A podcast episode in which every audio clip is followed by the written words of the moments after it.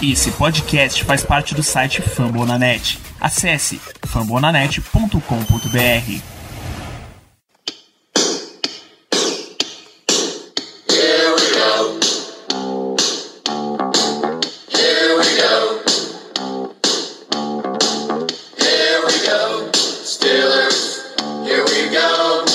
Pittsburgh's going to the Super Bowl. Here we go. É isso, muito boa noite todo mundo que está assistindo ao vivo, todo mundo que está assistindo em gravado, em definitivo, todo mundo que está ouvindo em podcast. Estamos para mais um episódio e mais uma live de Black Yellow Brasil, entrando em definitivo nesse período de draft, a draft season, como o povo adora comentar. Tem, tem uns anglicismos que a galera curte, especialmente nessa época. E hoje a gente vai falar do que é o ponto mais importante, a pedra fundamental de todo o time da NFL, que são quarterbacks, e especialmente nesse nesse ano que o Steelers está nessa grande caça, a sua Mob Dick aí, vamos ver se tem algum porto seguro pra gente aportar. Para isso, estamos com o Léo Lima. Ele vai fazer as análises aqui. Boa noite, Léo. Boa noite, boa noite, Danilo. Boa noite, ouvintes, pessoal que tá aí no, aqui na Twitch, pessoal que tá ouvindo diretamente do, do podcast, né? Da, Spotify, etc. Hoje vamos falar da, da nossa, não só a nossa Mob Dick, mas a nossa, o nosso precioso. Vamos, vamos atrás do nosso precioso, que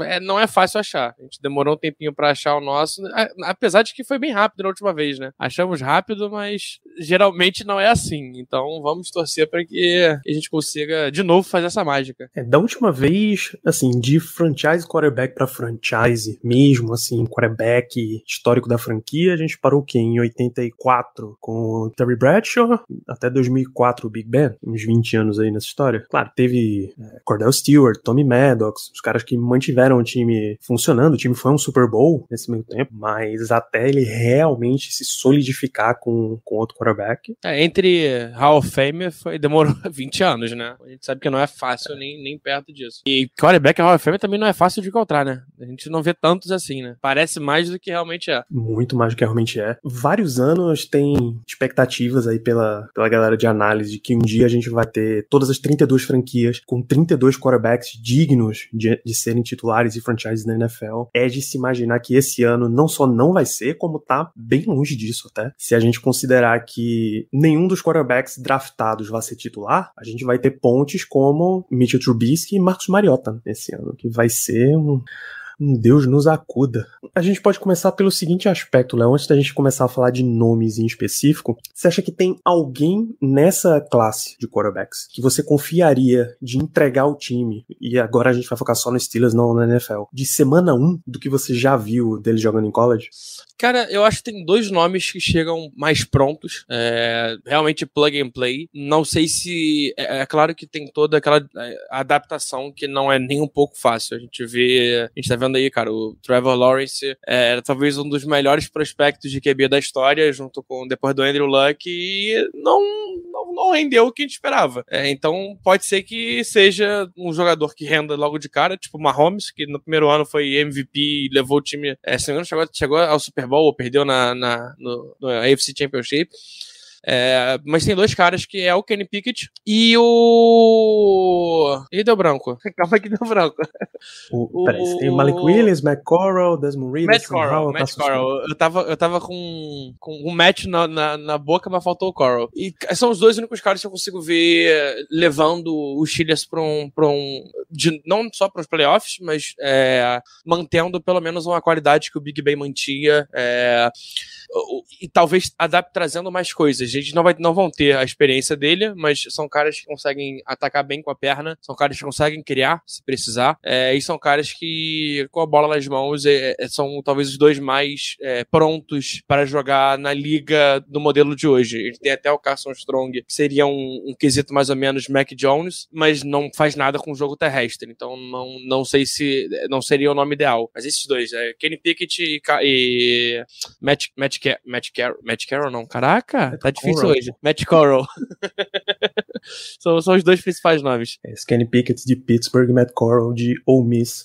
E além disso, vale sempre avaliações diferentes. São avaliações muito distintas. Geralmente, quando você vai fazer avaliações de draft, você coloca em potenciais. Ah, esse tem um nível de primeira escolha, de primeira rodada, desculpa. Esse tem um nível de segundo dia, esse é uma terceira e tal. Só que quarterback é sempre um caso diferente. Gente sabe que times que precisam de quarterback ou que querem fazer um upgrade de médio prazo em quarterback, eles selecionam quarterbacks. Mesmo que eles não sejam exatamente um nível de primeira rodada. Ou times que avaliam quarterbacks e esperam as coisas acontecerem, como por exemplo o Steelers em 2018 fez com Mason Rudolph. Eles tinham uma nota de primeira rodada na avaliação deles e Rudolph é uma escolha de terceira rodada. Alguém dessa classe tem essa nota de, de primeira rodada? Em geral, um quarterback que pode entrar e jogar costuma ter nota de primeira, mas você acha que tem que eles cabem nesse caso? Cara, pelo incrível que pareça, o único jogador que eu vejo tendo nota de primeira rodada é o Malik Willis. É, e ainda no final de primeira rodada, é, por ser um cara com um teto alto. Então é um cara que, se você conseguir botar ele atrás de um, de um Trubisky, que é um QB point, é, para ele se adaptar, entender como é que funciona a NFL de verdade, porque, cara, é outro esporte, não tem como, é um outro esporte. A NFL é um esporte, é, college futebol é outro, high school é outro, futebol americano é outro. Então são, são quatro esportes diferentes, vamos brincar assim. É, mas é o cara, talvez, que pelo, pe- pelo teto dele, pelo upside que ele pode criar, é, pela maneira como ele, ele, ele consegue é, atacar o jogo terrestre, é, um, é, um, é o QB mais móvel desde o Lamar Jackson, talvez, a chegar no draft. É, é um cara que tem uma força no braço que tá mostrando no combine, cara. Ele fez um passe de 65 jardas no Pro Day dele que foi perfeito. Foi um passe que tu olha e fala: caraca, é, eu vejo uma Mahomes fazendo esse passe, eu não vejo qualquer um. Mas é um cara muito cru ainda. Então, ele tem esse potencial, ele tem essa, essa chance de evolução.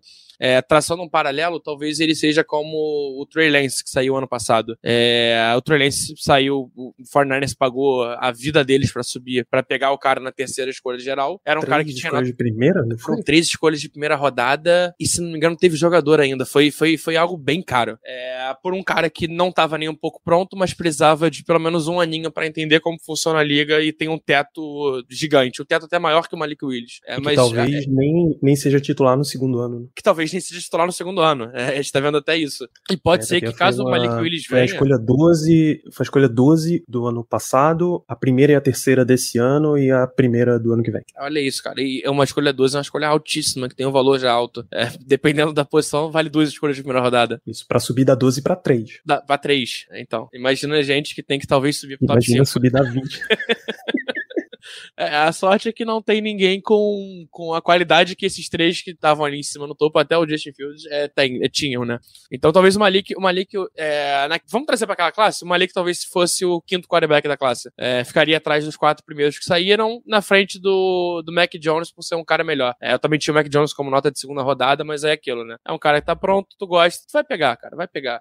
A gente há pouco tempo atrás viu o Green Bay Packers, tendo o Aaron Rodgers, que foi duas vezes MVP depois disso, subindo pra pegar o Jordan Love, que era um cara de terceira, quarta rodada. Mas é isso. Se tu acredita no teu quarterback, cara, é, quarterback é uma posição que é caro. É, e se você acha que o, o- jogador tem capacidade de desenvolver, pega ele na primeira rodada que pelo menos tu tem o quinto ano. Se ele não desenvolver até o quarto ano, tu pode tentar dar o quinto ano pra ele, que ainda assim vale a pena, sai barato, sai o preço de um QB reserva de vez em quando. É, e dá, dá pra jogar. Embora times estejam tendendo cada vez mais pra uma avaliação de três anos e deu. Se em três anos você não começou, você não virou ou começou a virar a tua vida, já tá pesando demais, já é bom procurar o substituto. Porque é assim que a NFL tá funcionando hoje. Sim. Aí eu te pergunto, A não ser casos, a não ser casos muito específicos, sei lá, o Giants que tá- vai tentar a última cartada com Daniel Jones. Sim. É o que? 19, 20 e 21. Ele tá indo pro quarto ano, então. Ele Então, ele nunca teve ajuda, um né? negócio excepcional. Aí, ele É. teve ajuda, o cenário não ajudou, nada, Cenário. ajudou também. Mas, por exemplo, é,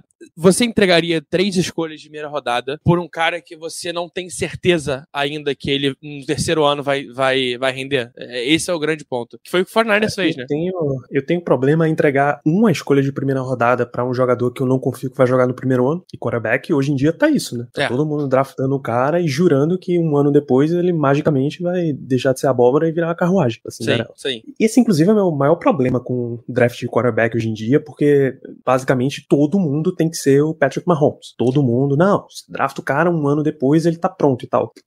A NFL não vai durar muito tempo nesse negócio, não, cara. Alguma hora. E ainda Eu não sei que, vai ter ele, né? que tem gente que vira.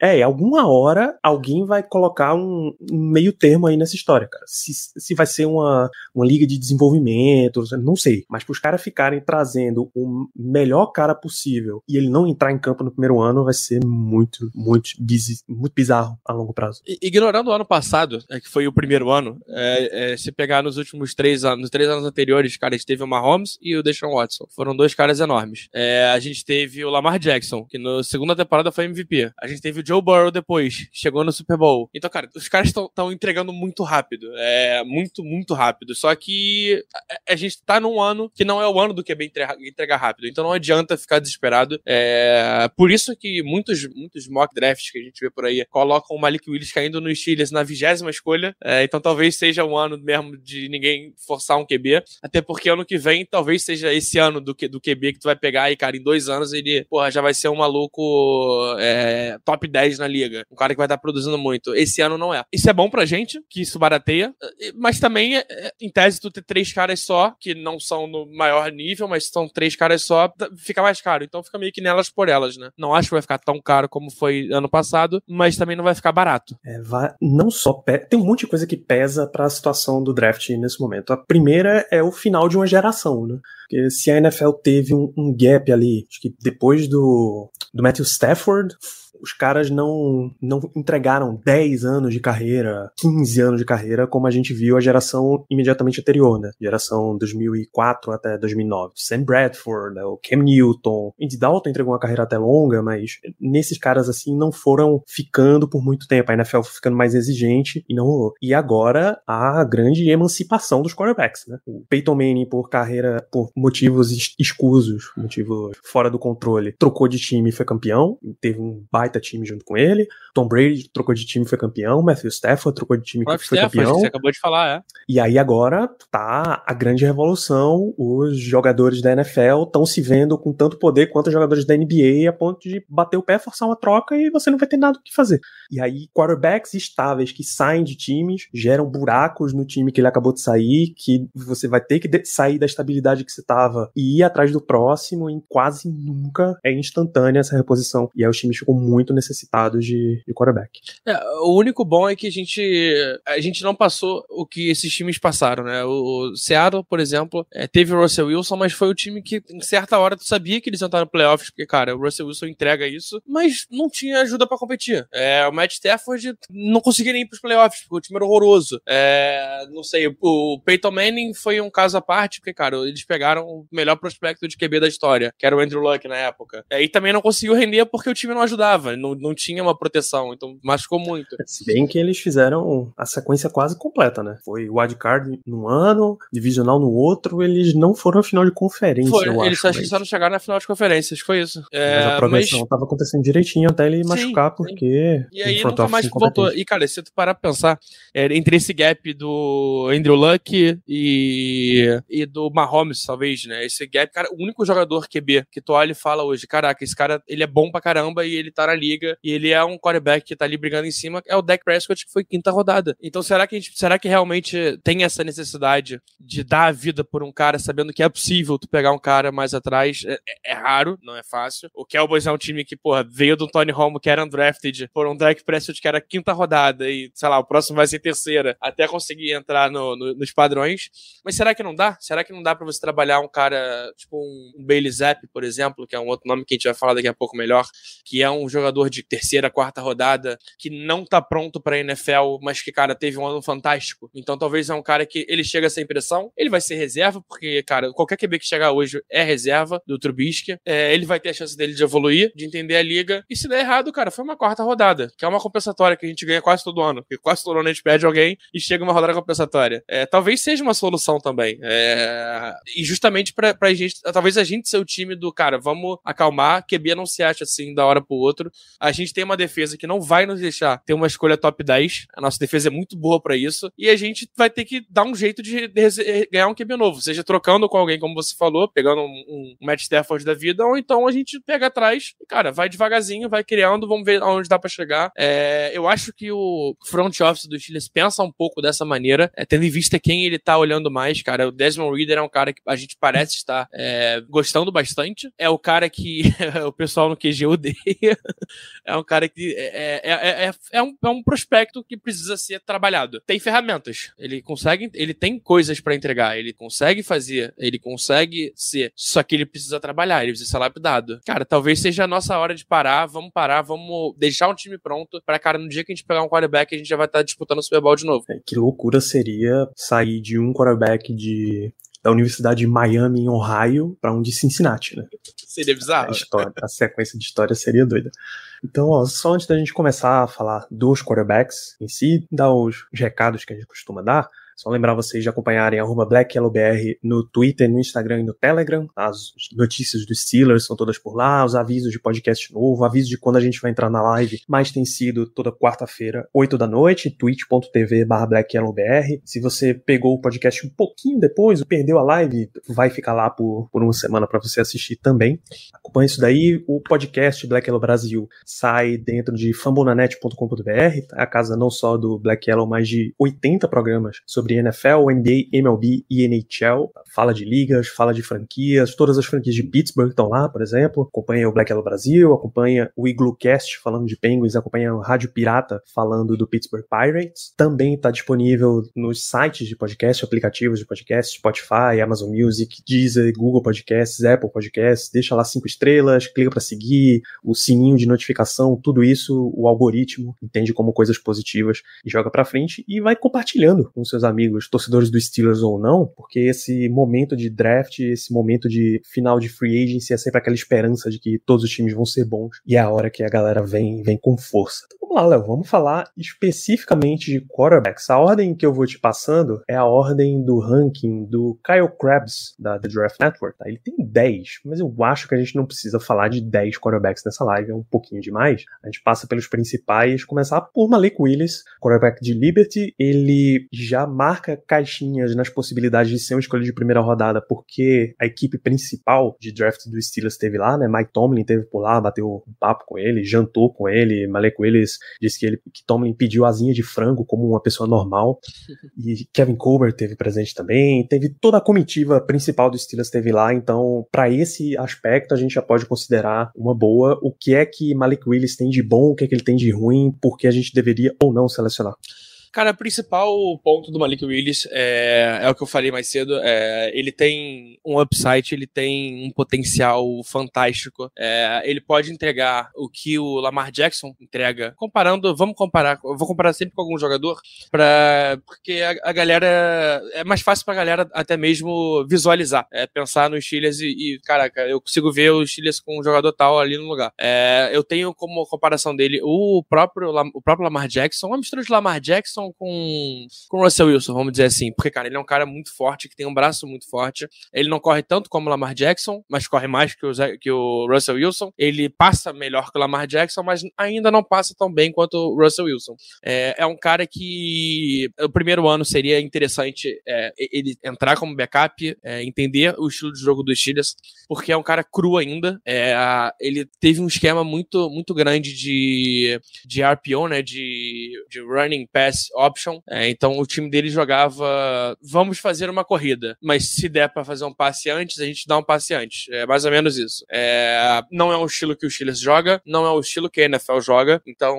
ele precisa se adaptar ao esquema de jogo da NFL, mas é, o principal dele é isso, cara. É um cara que ele vai transformar a maneira como o Steelers usa quarterback. A gente tá acostumado com o Big Ben, que era um cara que ficava ali dentro do pocket, passando a bola dele. Era um cara que, porra, teve jogo com 64 passes feitos. É, a gente não vai ver isso no Malik Willis, mas a gente vai ver um cara que consegue esticar jogadas, consegue é, machucar o adversário com o pé. E só dele machucar o adversário com o pé, cara, ele já consegue. é, vão ter mais jogadores dando atenção pra ele e isso abre mais espaço no campo. É, é, e é algo que, cara, eu tenho um feeling que é o sonho do Matt Canada. É um cara que consiga se movimentar. Não à toa a gente pegou o Dwayne Haskins ano passado, não à toa esse ano a gente pegou o Trubisky. São dois caras que sabem correr com a bola, que sabem atrapalhar. Não à toa que o Joshua Dobbs, o nosso, nosso grande engenheiro espacial, aeroespacial, é, teve jogadas correndo com a bola ano passado. É, mas o principal dele é isso, cara. É, é o, ele é o cara com o maior potencial dessa classe e que a gente pode esperar que chegue mais longe.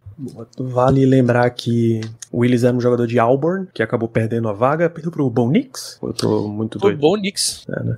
É, e não coincidentemente, Bo Nix também perdeu a vaga em Auburn, transferiu, acho que pra Oregon agora para para essa temporada. Ele perdeu a vaga e aí se transferiu pra Liberty. Em Liberty ele jogou por dois anos. Dois anos como titular já começa a ter uma- um parâmetro bom quarterback, principalmente se não desmoronar todo o sistema de apoio dele, como é o caso de outro, outros quarterbacks que a gente vai mencionar. Mas dois anos já tá legal. Trubisky, por exemplo, ele subiu bastante no, na época de draft dele, mas ele tinha um ano como Ele titular. tinha nem um ano, ele tinha 12 jogos. É, mas 12 pra 13 também. Ah, é É porque verdade. não, não- não- ele é, foi uma amostragem minúscula, né? E, cara, era, era, era o quarterback 1 tendo Patrick Mahomes e Deshaun Watson. É Isso eu me lembro muito bem que a discu- grande discussão era Deshaun Watson ou Deshaun Kaiser. Watson era de Clemson e Kaiser de Notre Dame. Enfim.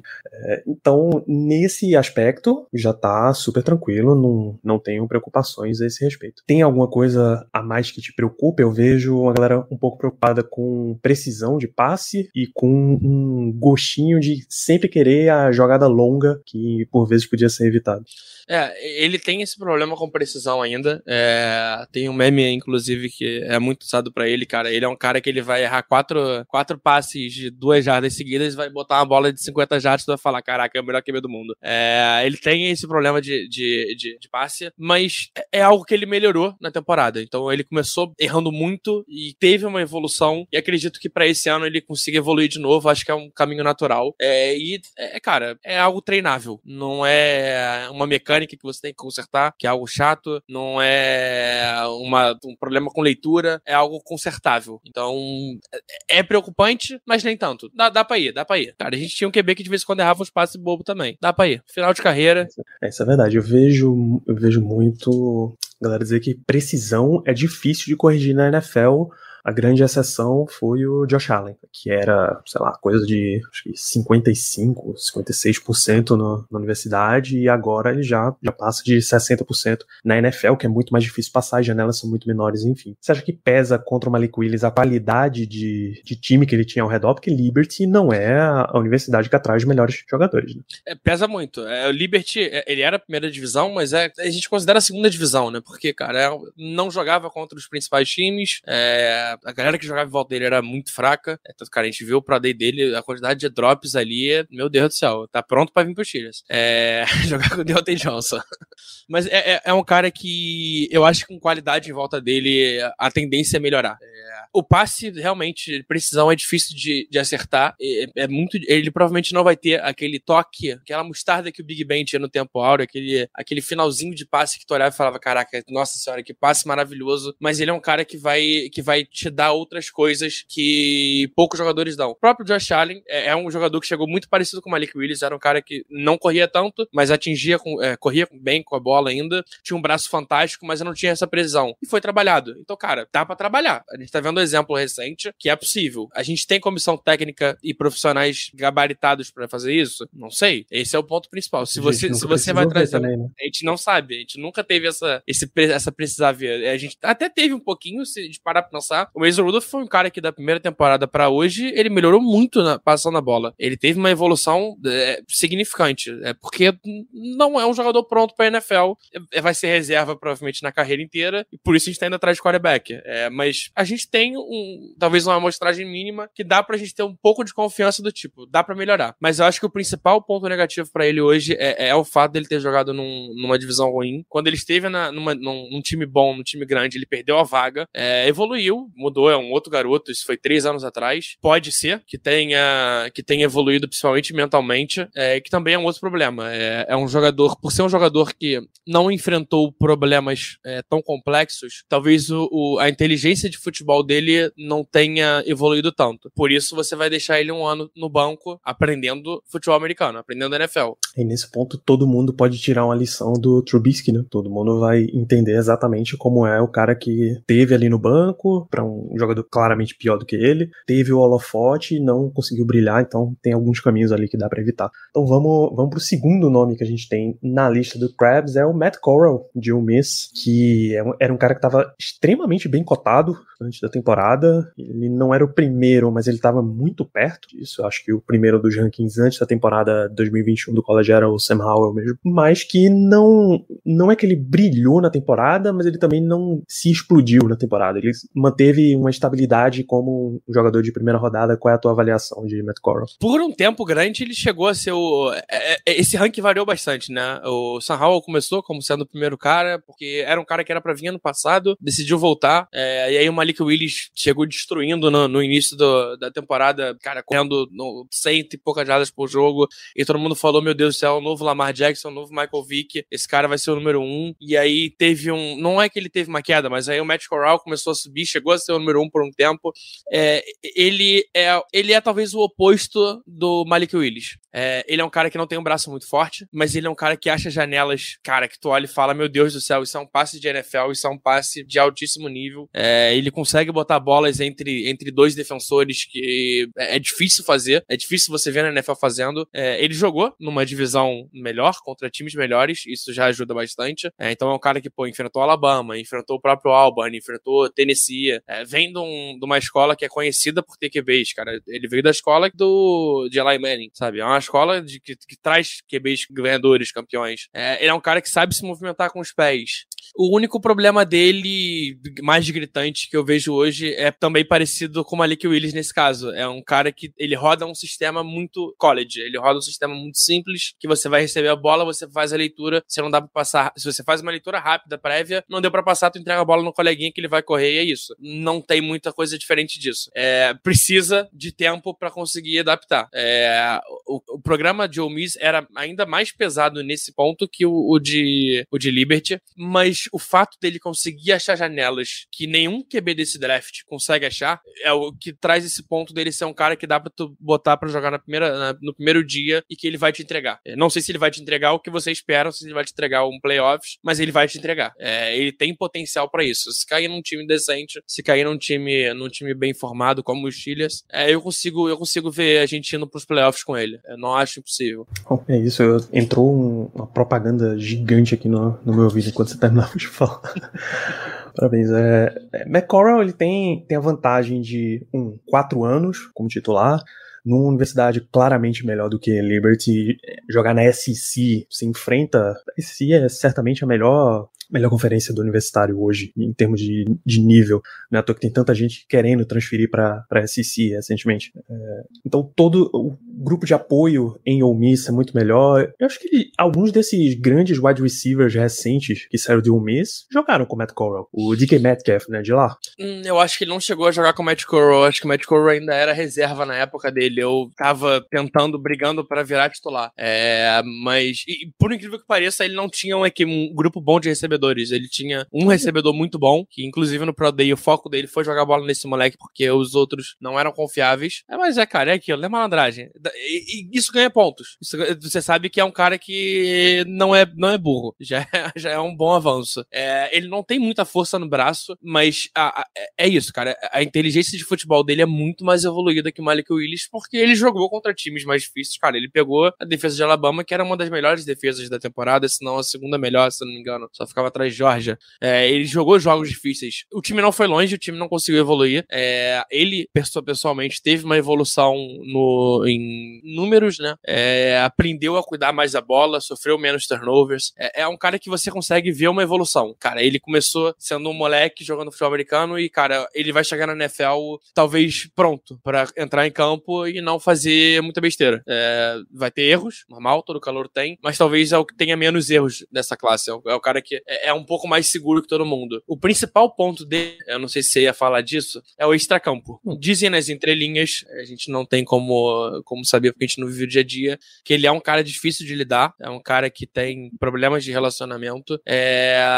mas a gente tá acostumado também, né? Não é algo novo. Isso é verdade. A gente tinha um quarterback que pedia orientação técnica do médico e não do coordenador ofensivo nem do treinador de quarterback. E que ao mesmo É. tempo pedia o, o coordenador ofensivo pra ser o- os brother dele. Então, tem essas coisas aí também. E que quando tava de saco cheio, des- desligava o fone e e jogava sozinho, né? Comandava o ataque. Isso não é a melhor ética de trabalho do mundo também. É, mas é é um bom ponto pra levantar. É, será que. Eu acredito que o Big Ben volta em breve pros Steelers pra cuidar de alguma coisa, nem que seja como um coordenador ofensivo da vida ou um técnico de QB no início. Será que ter um cara que bata de frente com ele é algo interessante? E, cara, eu consigo ver isso muito em breve. Eu não acho que ele vai aguentar ficar muito tempo longe de futebol. M- Meu palpite é que ele vai pra TV porque aí ele chama muito mais atenção do que estando no Steelers. Mas você tem, você tem um belo ponto. É, é, não acho que vai ser um problema. É, eu acho que esse tipo de coisa é o, o que um monte de técnico na NFL olha e diz: não, esquece isso aí, traz que eu consigo consertar. Esse, esse é meu papel.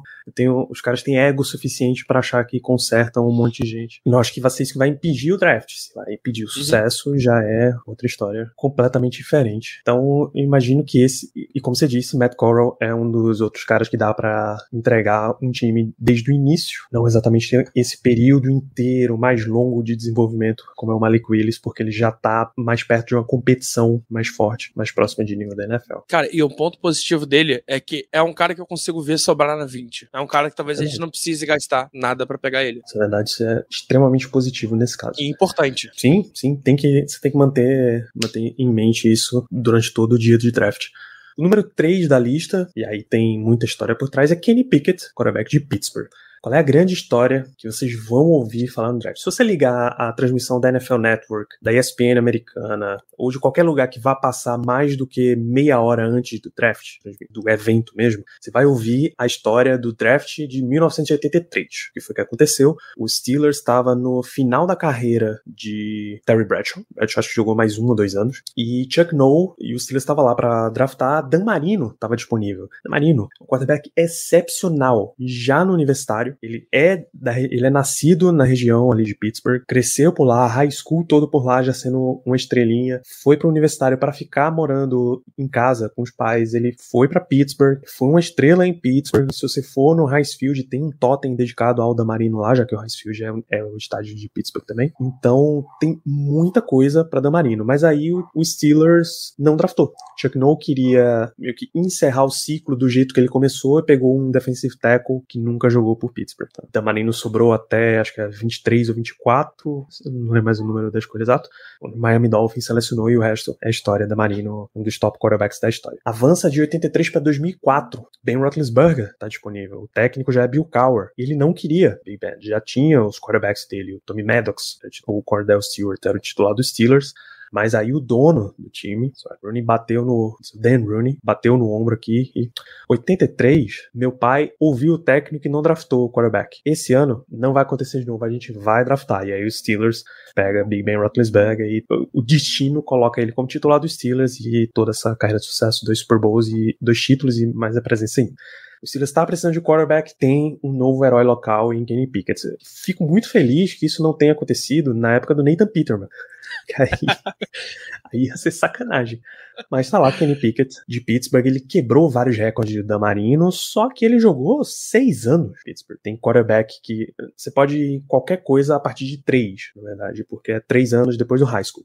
Aí jogou três, jogou o quarto ano, o quinto ano você tem o direito de fazer, de dependendo da sua elegibilidade. Ele era, ele foi redshirt no começo. Ele já tinha o quinto ano e por causa da pandemia a NCAA não contou um ano de elegibilidade em 2020. Então ele aumentou mais um e jogou 2021, seis anos em Pittsburgh. Enfim, tô contando todo o cenário dele, mas qual é a avaliação mesmo do jogador Kenny Pickett? Não? São duas histórias grandes, né? Você contou a primeira, a segunda é sobre o Kenny Pickett em si, que também é conhecido como mãozinha. É... Kenny Pickett tem a menor, a, a terceira menor mão é, da história de um jogador que está indo para a NFL. É, os outros dois nunca entraram em campo. É, é algo que parece banal, porque, cara, pô, é a mão do jogador, cara. Pô, que diferença faz? Se ele consegue passar a bola, beleza. É, eu penso assim, se ele tá jogando bola, futebol americano, consegue passar a bola, a bola é um pouquinho maior do que a do college, beleza. É, mas ele mostrou que no Pro Day, cara, ele consegue segurar a bola com uma mão, ele consegue passar a bola, ele, ele faz tudo isso, então não acho que vai ser um problema. Mas é, é uma história que vocês vão ouvir a noite inteira até ele sair ou até chegar na escolha dos, dos Steelers. É, são, vai ser, vai ser, nossa senhora, o draft vai, vai ser história. Mas Kenny Pickett, cara, Kenny Pickett. Até, se o Steelers ficar até a 20, aí é que vai ser história mesmo. Ah, pô, ficar... se, se, ele sobrar até a 20, então, meu Deus do céu. Cada pique é uma história diferente. Aquele monte de take do cara sentado na salinha, esperando, esperando. Pô, Batendo com o telefone, mexendo no WhatsApp. Mas, cara, Kenny Pickett, ele teve.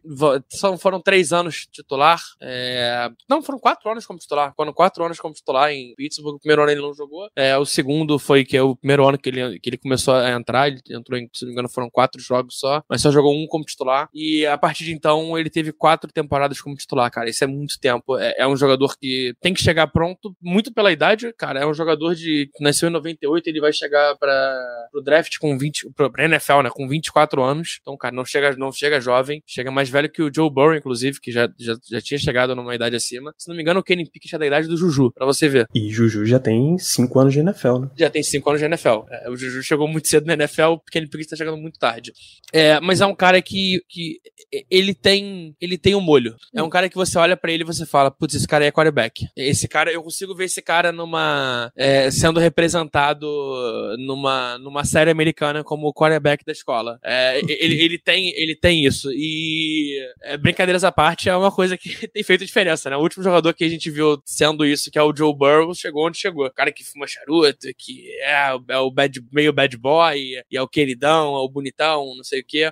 É, mas falando de dentro de campo, cara, é um cara que produz. Ele teve 42 passos para touchdown na, na última temporada. É, o ataque de Pittsburgh não era um ataque excepcional, mas ele fazia o, o, time jogar. Ele, ele é um líder nato, ele é um cara que tá em casa, ele tá acostumado a jogar no Highfield.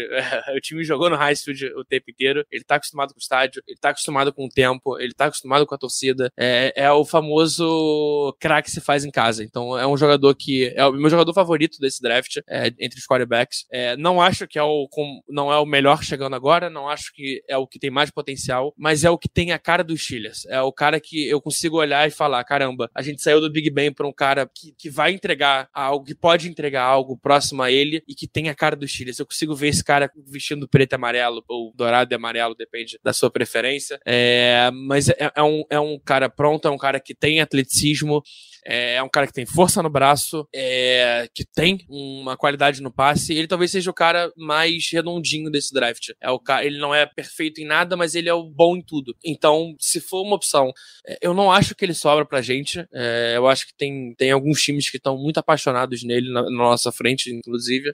Mas se ele sobrar, se for para escolher entre ele e o Malik Willis, é o cara que eu queria ver nos Steelers. É, é, vamos lá. 2018, eu era um cara, por exemplo, que tava torcendo muito por Lamar. Porque eu sabia que os times iam olhar para ele e não iam dar aquela nota de dos quarterbacks que ia sair no começo. Eu achava que dava pro Steelers dar uma surrupiada nele aí e nesse nível de diferença dava para você ter o final da carreira do Big Ben e o começo da era do Lamar e você ia ter a transição super tranquilo. Não rolou. Então, Malik Williams, você já citou, ele tem muito mais semelhanças com o estilo do Lamar, não me parece ser o caso do Pickett do que eu já vi. Só que eu acho que é a transição mais tranquila que o Steelers de, de estilo se você olhar do Big Ben direto para ele, cara.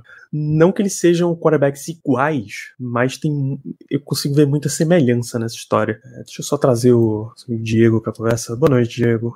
Boa noite. Tá a gente tá falando de Kenny demora. Pickett. Eu achei que inclusive que era às 8h30. Ah, Kenny Pickett. Vamos lá. Vou... Vocês estão terminando o tópico Kenny Pickett, acredito, pelo que eu ouvi do Danilo falando. Isso. É, mas resumir... eu, levo.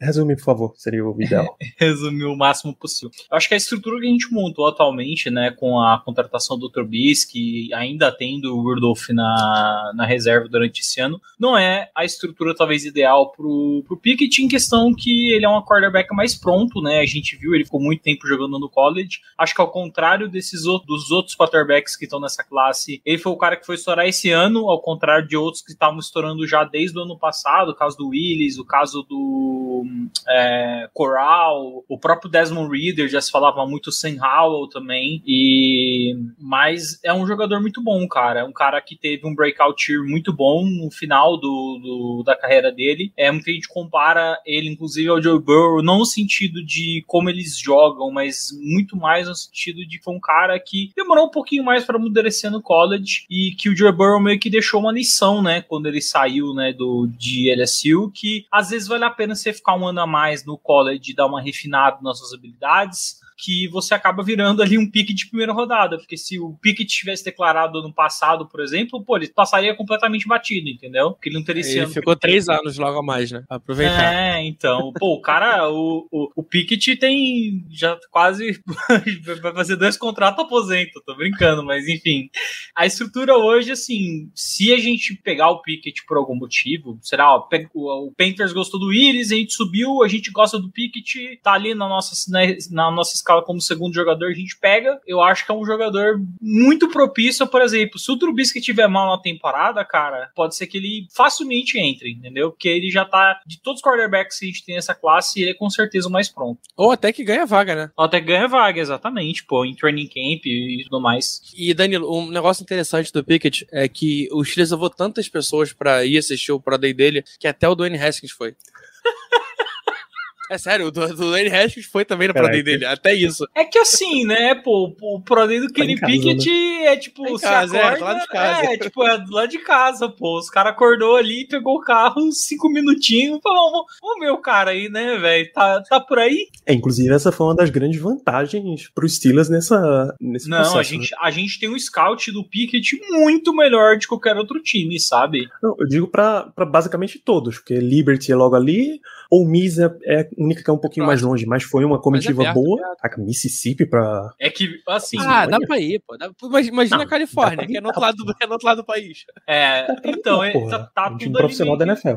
É. Pittsburgh, Cincinnati, a Carolina do Norte, é tudo, tudo logo ali. tudo, Não é, tá tudo faltando gasolina. Mas é Tudo isso que eu acho do via- Pickett. Uma road trip. falando de, de selecionar ele como QB. Eu não acho que ele tem um teto muito alto, porque sim, pô, muito, muitos anos no college, né? Então acho que ele já conseguiu desenvolver bastante. Óbvio que tem um- ainda algumas coisas que ele pode refinar para a NFL. O uso de perna é um deles, o próprio RG, RG3, né? Que é comentarista no college, conversou com o Kenny Pickett antes do último jogo que ele teve, né? Na final da, da ACC. E ele falou, cara, você é, mostrou em alguns momentos que você tem que ser rápido com as pernas. Acho que você precisa jogar mais com isso. Aí rolou, tipo, no jogo rolou aquela jogada que ele deu aquele fake slide e fez um touchdown corrido lindo, sabe? Mas acho que são co- coisas bem pontuaisinhas, assim, que ele vai evoluir, sabe? Não é tanta coisa, por exemplo, que nem um Malik Willis, assim. Ele não tem um braço igual dele, uma mão igual a dele. Talvez, pensando em comparar, é, o jogador que chega no draft mais parecido com, com. que chegou no draft mais parecido com ele hoje é o próprio Trubisky. Era um cara que sabia jogar com os pés, era um cara que teve um breakout year, é, no caso foi o único year, no caso, né? É, mas talvez seja o cara mais próximo que a gente consiga olhar e falar, putz, o Trubisky na época era um baita jogador e lembrava ele. Será que se bem cuidado, num local, é, num time decente, não consiga evoluir melhor? É, eu gostaria de usar o exemplo do Burrow. O problema do Burrow é que, assim, ele foi o melhor quarterback da história do college, mas eu acho que a história do Burrow é bem parecida com a dele também, sabe? É de um cara que tivesse se declarado antes pro draft não teria sido selecionado na posição que foi selecionado, entendeu? Talvez nem tivesse sido o jogador que é hoje, entendeu? Eu acho que isso também é muito Vale parecido. citar pra quem não, quem não acompanhou a história, o Burrow era quarterback de Ohio State, ele passou três anos em Ohio State, ele perdeu a vaga de titular, acho que ele não chegou a ser titular, mas ele a perdeu titular, a é. possibilidade pro JT Barrett, que não, não foi nada pra NFL, college e NFL são níveis diferentes, e ele se transferiu pra LSU, foi um ano ok em LSU e o outro gigantesco. Nossa, absolutamente Absurdo dominante. a nível de É, foi a melhor temporada do QB no melhor college. temporada de um quarterback Foi, college, é. exatamente. Foi um negócio fora do comum, né, cara? Ele, e aí, tipo, você tem o Jamar Chase que tava junto ali, que o cara nem precisou jogar, cara, o, o outro ano do college, basicamente, porque ele era tão bom que ele sabia que ele ia ser na frente dos dois caras de Alabama, velho. E ele é melhor que os dois caras de Alabama que fizeram um, um um ano final ali de college fantástico. É, enfim. O mas- Burrow, inclusive, o Burrow, inclusive, tinha perdido a, a vaga como QB2 no Ohio State pro próprio Donnie Haskins. Cara, pra você ver como que o mundo dá voltas, né, cara? Tipo, o próprio Malik Willis, vocês devem ter falado, né? Pô, o cara tava em Auburn e perdeu vaga pro Bonix, o Bonix tá aí, velho, indo pro, sei lá, sétimo ano de faculdade, tá quase jubilando pra ver se consegue fazer um ano bom pra subir o estoque dele, porque, mano, o estoque do cara nunca sobe, sabe? Se ele pudesse ter ido depois de, da temporada de calouro, talvez ele, Uhum. ele tivesse algum sucesso. Mas aí, é, ia até ia pegar uma classe razoável. Dava pra ser uma Uhum. escolha de dia 2. Então, esse é o lance do Kenny Pickett. Você pode notar que ele teve evoluções durante a carreira, mas ele tem uma carreira bem longa, o que dá uma enorme margem para evolução. Ele já tá preparado em termos de decisão, mas ele tá abaixo em atleticismo comparado com, com Coral e com Willis. Então, essa é a balança que você tem pra pegar, tá? Você pode não gosto- ter o super quarterback do futuro, mas você já tem um quarterback que chega pronto. O que eu gosto do Pickett, mais do que ele tá pronto e tudo mais, porque isso aí eu não tô com problema nenhum de esperar a gente desenvolver um quarterback. Eu não, não sei se vocês estão. Ai, nessa pressa de meu Deus do céu, o cara precisa estourar logo, senão o Steelers vai perder anos muito importantes da carreira de fulano. Eu não tô assim, eu, eu tô bem calmo. O que eu gosto do Pickett, eu acho que ele é um cara. A atitude do Pickett me deixa muito contente, sabe? Ele é, É um um cara. Ele tem. Ele tem. É o quarterback cabeludo, mano. É foda. É um protótipo. Peraí, peraí. Isso a gente precisa ressaltar. Qual é a situação capilar de Kenny Pickett nesse momento? Porque Ele cortou? é isso que eu gostaria muito de saber. Preciso de Eu- imagem. não, não, do- não, não, não, não, não, Play. não. Eu vi o Pro Day dele tá cabeludo ainda, velho. Ele, Porque tá, ele não tá, cortou, ele mano. tá cabeludo. O Coral cortou, é, o Coral velho. cortou. O Coral Ele tá cortou cabeludo. no meio no finalzinho da temporada, mano, e começou a ir mal, velho, pra você ver. Mas tirando a brincadeira do quarterback cabeludo, cara, o que eu gosto do Pickett, eu acho que ele tem uma uma presença muito forte no, no gramado. Ele é um cara muito, é, eles usam a palavra gutsy, né? Eu acho que ele por isso que eu falo muito dele lembrar o o Joey Burrow, porque ele é um cara que ele é resiliente demais, assim, tipo, ele não desiste de jeito nenhum, sabe? E eu acho que é, se você comparar ele com o Malik Willis, por exemplo, o Malik Willis é um cara mais quieto, é um jogador mais bonzinho, né? Enquanto eu acho que tem essa atitude meio assim de, de, de ser um cara mais. Não, vamos, vamos, vamos, vamos, vamos, sabe? Eu, eu gosto desse, desse, desse estilo de liderança do Pickett. Tá, então, Malik Willis, McCorral, Kenny Pickett. O Léo disse que pra ele tem dois quarterbacks só que valeriam escolhas de primeira rodada. Como é que. Eu acho que a partir daqui a gente já começa a olhar torto se o Silas cai na primeira rodada, com qualquer nome que vier depois disso daqui. O que, é que você acha, Diego? Tem algum daqui pra frente que você fica confortável em primeira rodada? Na primeira rodada, cara, na pique 20, Na 20, é. 20 dando trade-up, enfim. Contanto que não seja um sacrifício enorme, hum, esse olha, ponto é na- irrelevante. nesse ponto, na 20, talvez um nome. Mas você tem algum ainda que, que passa, Léo? Você realmente só vai nesses três? Cara, eu acho que também, eu acho que é o mesmo nome do Diego. É, não sei se não sairia tão, tão feliz olhando pro futuro, Não, eu também não. mas é um cara que vale uma aposta. É. É, aquilo que você falou, três anos, se não rendeu, vamos pro próximo. Numa pick 20, é. Não trocando nada, não afetando. ou até talvez descendo, descendo pra uma 25, pra uma 30. É, dependendo exatamente. de Eu acho que é perfeitamente possível de pegar também. Eu acho que a gente tá precisando da mesma pessoa, inclusive. É, vocês estão pensando no Sam Howell? O Exatamente. próprio. Sam Howell, quarterback de North Carolina. Tem um problema para os Steelers draftar ele na primeira rodada, que é a, a galera mesmo não foi pro Pro Day de North Carolina, porque tava tendo a reunião dos donos e head coaches. Eu- Eu achei que isso foi muito.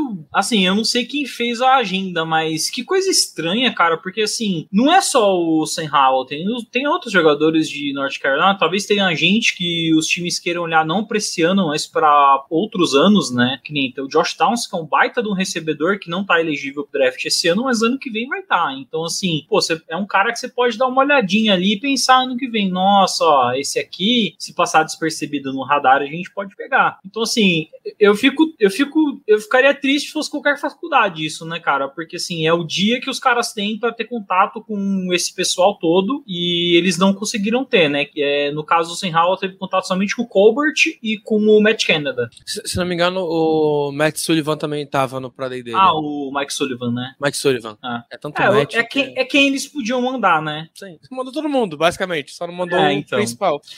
Cara, o Sam Howell, é, já pode começar a falar dele? À vontade. Ele é um cara que eu tava acompanhando já os mocks é, ano passado, é, ano retrasado, desculpa, eu tava acompanhando. E o Sam Howell, ele tava num time muito bom em North Carolina, né? Então teve aqueles dois running backs, né? O Javonte Williams e o Michael Carter. Michael Carter, exatamente, né? Eles tinham uma dupla muito boa, recebedores também. Então, assim, era um time muito completinho que estava em volta do Sam Howell. E ele fez um ano maravilhoso, né? O ano dele foi fantástico e ele era meio que consenso, assim. Aí, tipo, meio que no final do, do de 2020, né? O Spencer Rattler deu uma subida absurda, né? E aí começou, mas assim, a discussão era a pick 1 é Sam Howell ou é o Spencer Rattler. Ele era consenso no ano passado como primeira rodada, Uhum. é, antes do draft. Inclusive, eu acho que foi o maior problema dele. É, a- como tem gente que acerta, voltando pra mais um ano, eu acho que ele errou. Ele errou. Eu acho, eu acho que ele, tá, ele teve duas excelentes temporadas, cara. Duas temporadas. Ele tinha pô, um Jamie Brown, que é um cara que ainda não rendeu na NFL, mas era um baita prospecto de, de, de wide receiver. Tinha o Dez Nilsson também, que veio pra NFL. Eram caras que eram seguros. E hoje em dia, ele teve talvez a pior, o pior ataque da história de North Carolina. O time era muito É, fraco. Horrível, horrível. Ele jogou Ah. sozinho, ele não conseguiu evoluir como poderia evoluir. Eu acho que ele teve o mesmo problema do Malik Willis, assim, sabe? É, jogadores é, atleticamente muito é, bons. O, o braço do Willis é melhor, mas o braço do Howell não é também é, ruim. É um bra ele tem ali uma, um braço bom para jogadas de, de, de médio a longo passe. E corre bem também. Foi uma coisa que ele fez muito, porque, cara, não tinha nem running back, sabe? Então ele meio que tava virando running back ali, ele botava a bola no meio do braço e ele saía correndo, cara. E ele é um cara bem forte, né? Embora ele seja baixinho, um cara bem forte ali e ele acabava fazendo esse trabalho. Mas o ataque, cara, terrível. Tipo, muitas vezes, assim, ele não tinha mal tempo de respirar, sabe? E não tinha nem separação de, de wide receiver. Os wide receivers não eram bons, então já não tinha separação. A linha ofensiva era uma linha ofensiva que tinha, principalmente nas beiradas, né? Os tackles eram jogadores novos. Então, se pegava um edge rusher ali um pouquinho melhor, o cara já chegava pra cima do, do Sam Howell. E isso dificultou muito ele. Mas, por exemplo, se você pegar as estatísticas do Sam Howell jogando pro Josh Downs, que era o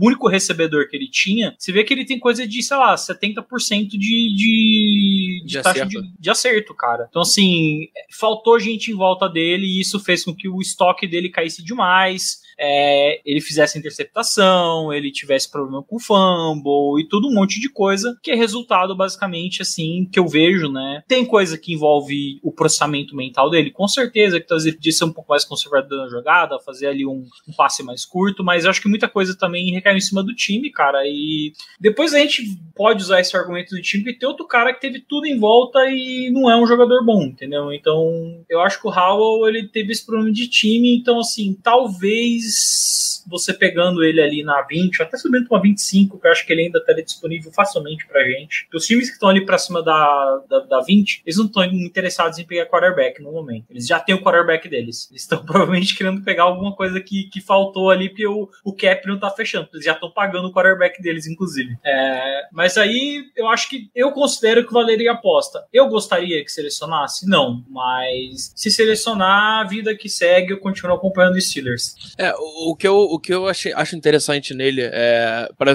pra, pra galera entender como ele precisou correr. É, ele teve três corridas a menos do que ele teve nos dois anos somados. É, foram 180 tentativas de corrida. Ele correu só 50 jardas a menos que o Malik Willis. Então, cara, ele é um cara que ele correu muito. É, é, e você vendo ele na tape, impressiona o atleticismo dele. É um cara que ele realmente é um cara atlético. É, Ele é rápido um- e ele é forte. ele é cara. forte, ele é forte. Ele é. Ele Ele, ele lembra, ele lembra muito, inclusive, é, não na quantidade de corrida, mas ele lembra muito Big Ben no, no início de carreira. Era um cara, tipo, pô, grandão, difícil de derrubar. É, não saía muito do pocket, mas quando saía, era um maluco que vinha trombando e vambora. É, raramente acontecia, né? Mas acontecia uma hora ou outra, uma vez ou outra. É, e é um cara que, pra você trabalhar em dois anos, talvez, em um, dois anos até ele ter a chance dele, é, é, vale uma aposta. É, e talvez nem na primeira rodada.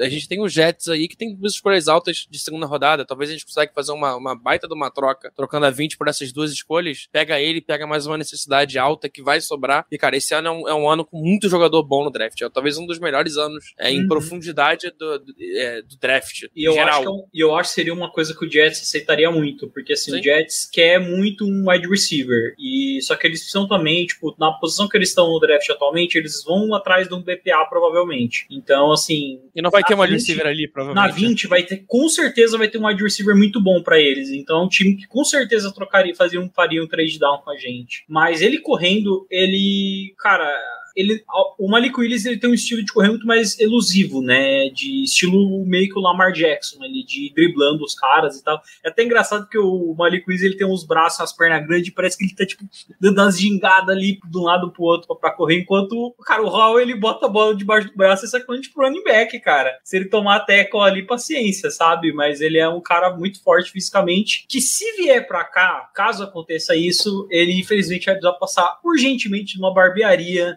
o cabelo, cortar a barba, porque senão a galera vai pegar no pé dele. Ele é muito parecido.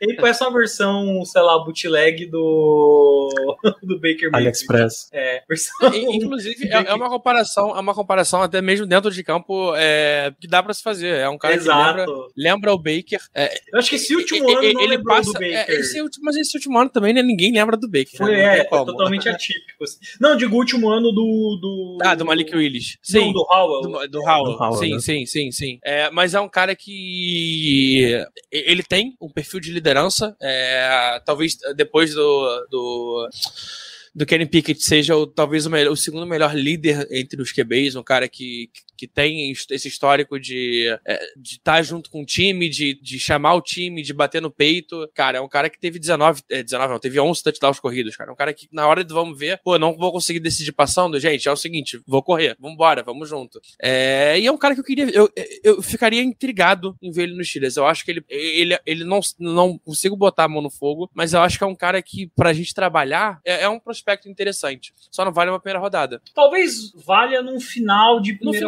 finalzinho, rodada, no sabe? finalzinho, É, sim. eu daria um trade down, porque eu acho que na 20 é, Porque ainda, é quarterback, ainda- né? Quarterback vale mais sempre. é, talvez uma 25 por ali já, já, já tá bom, já ganha alguma coisinha em compensação. É isso.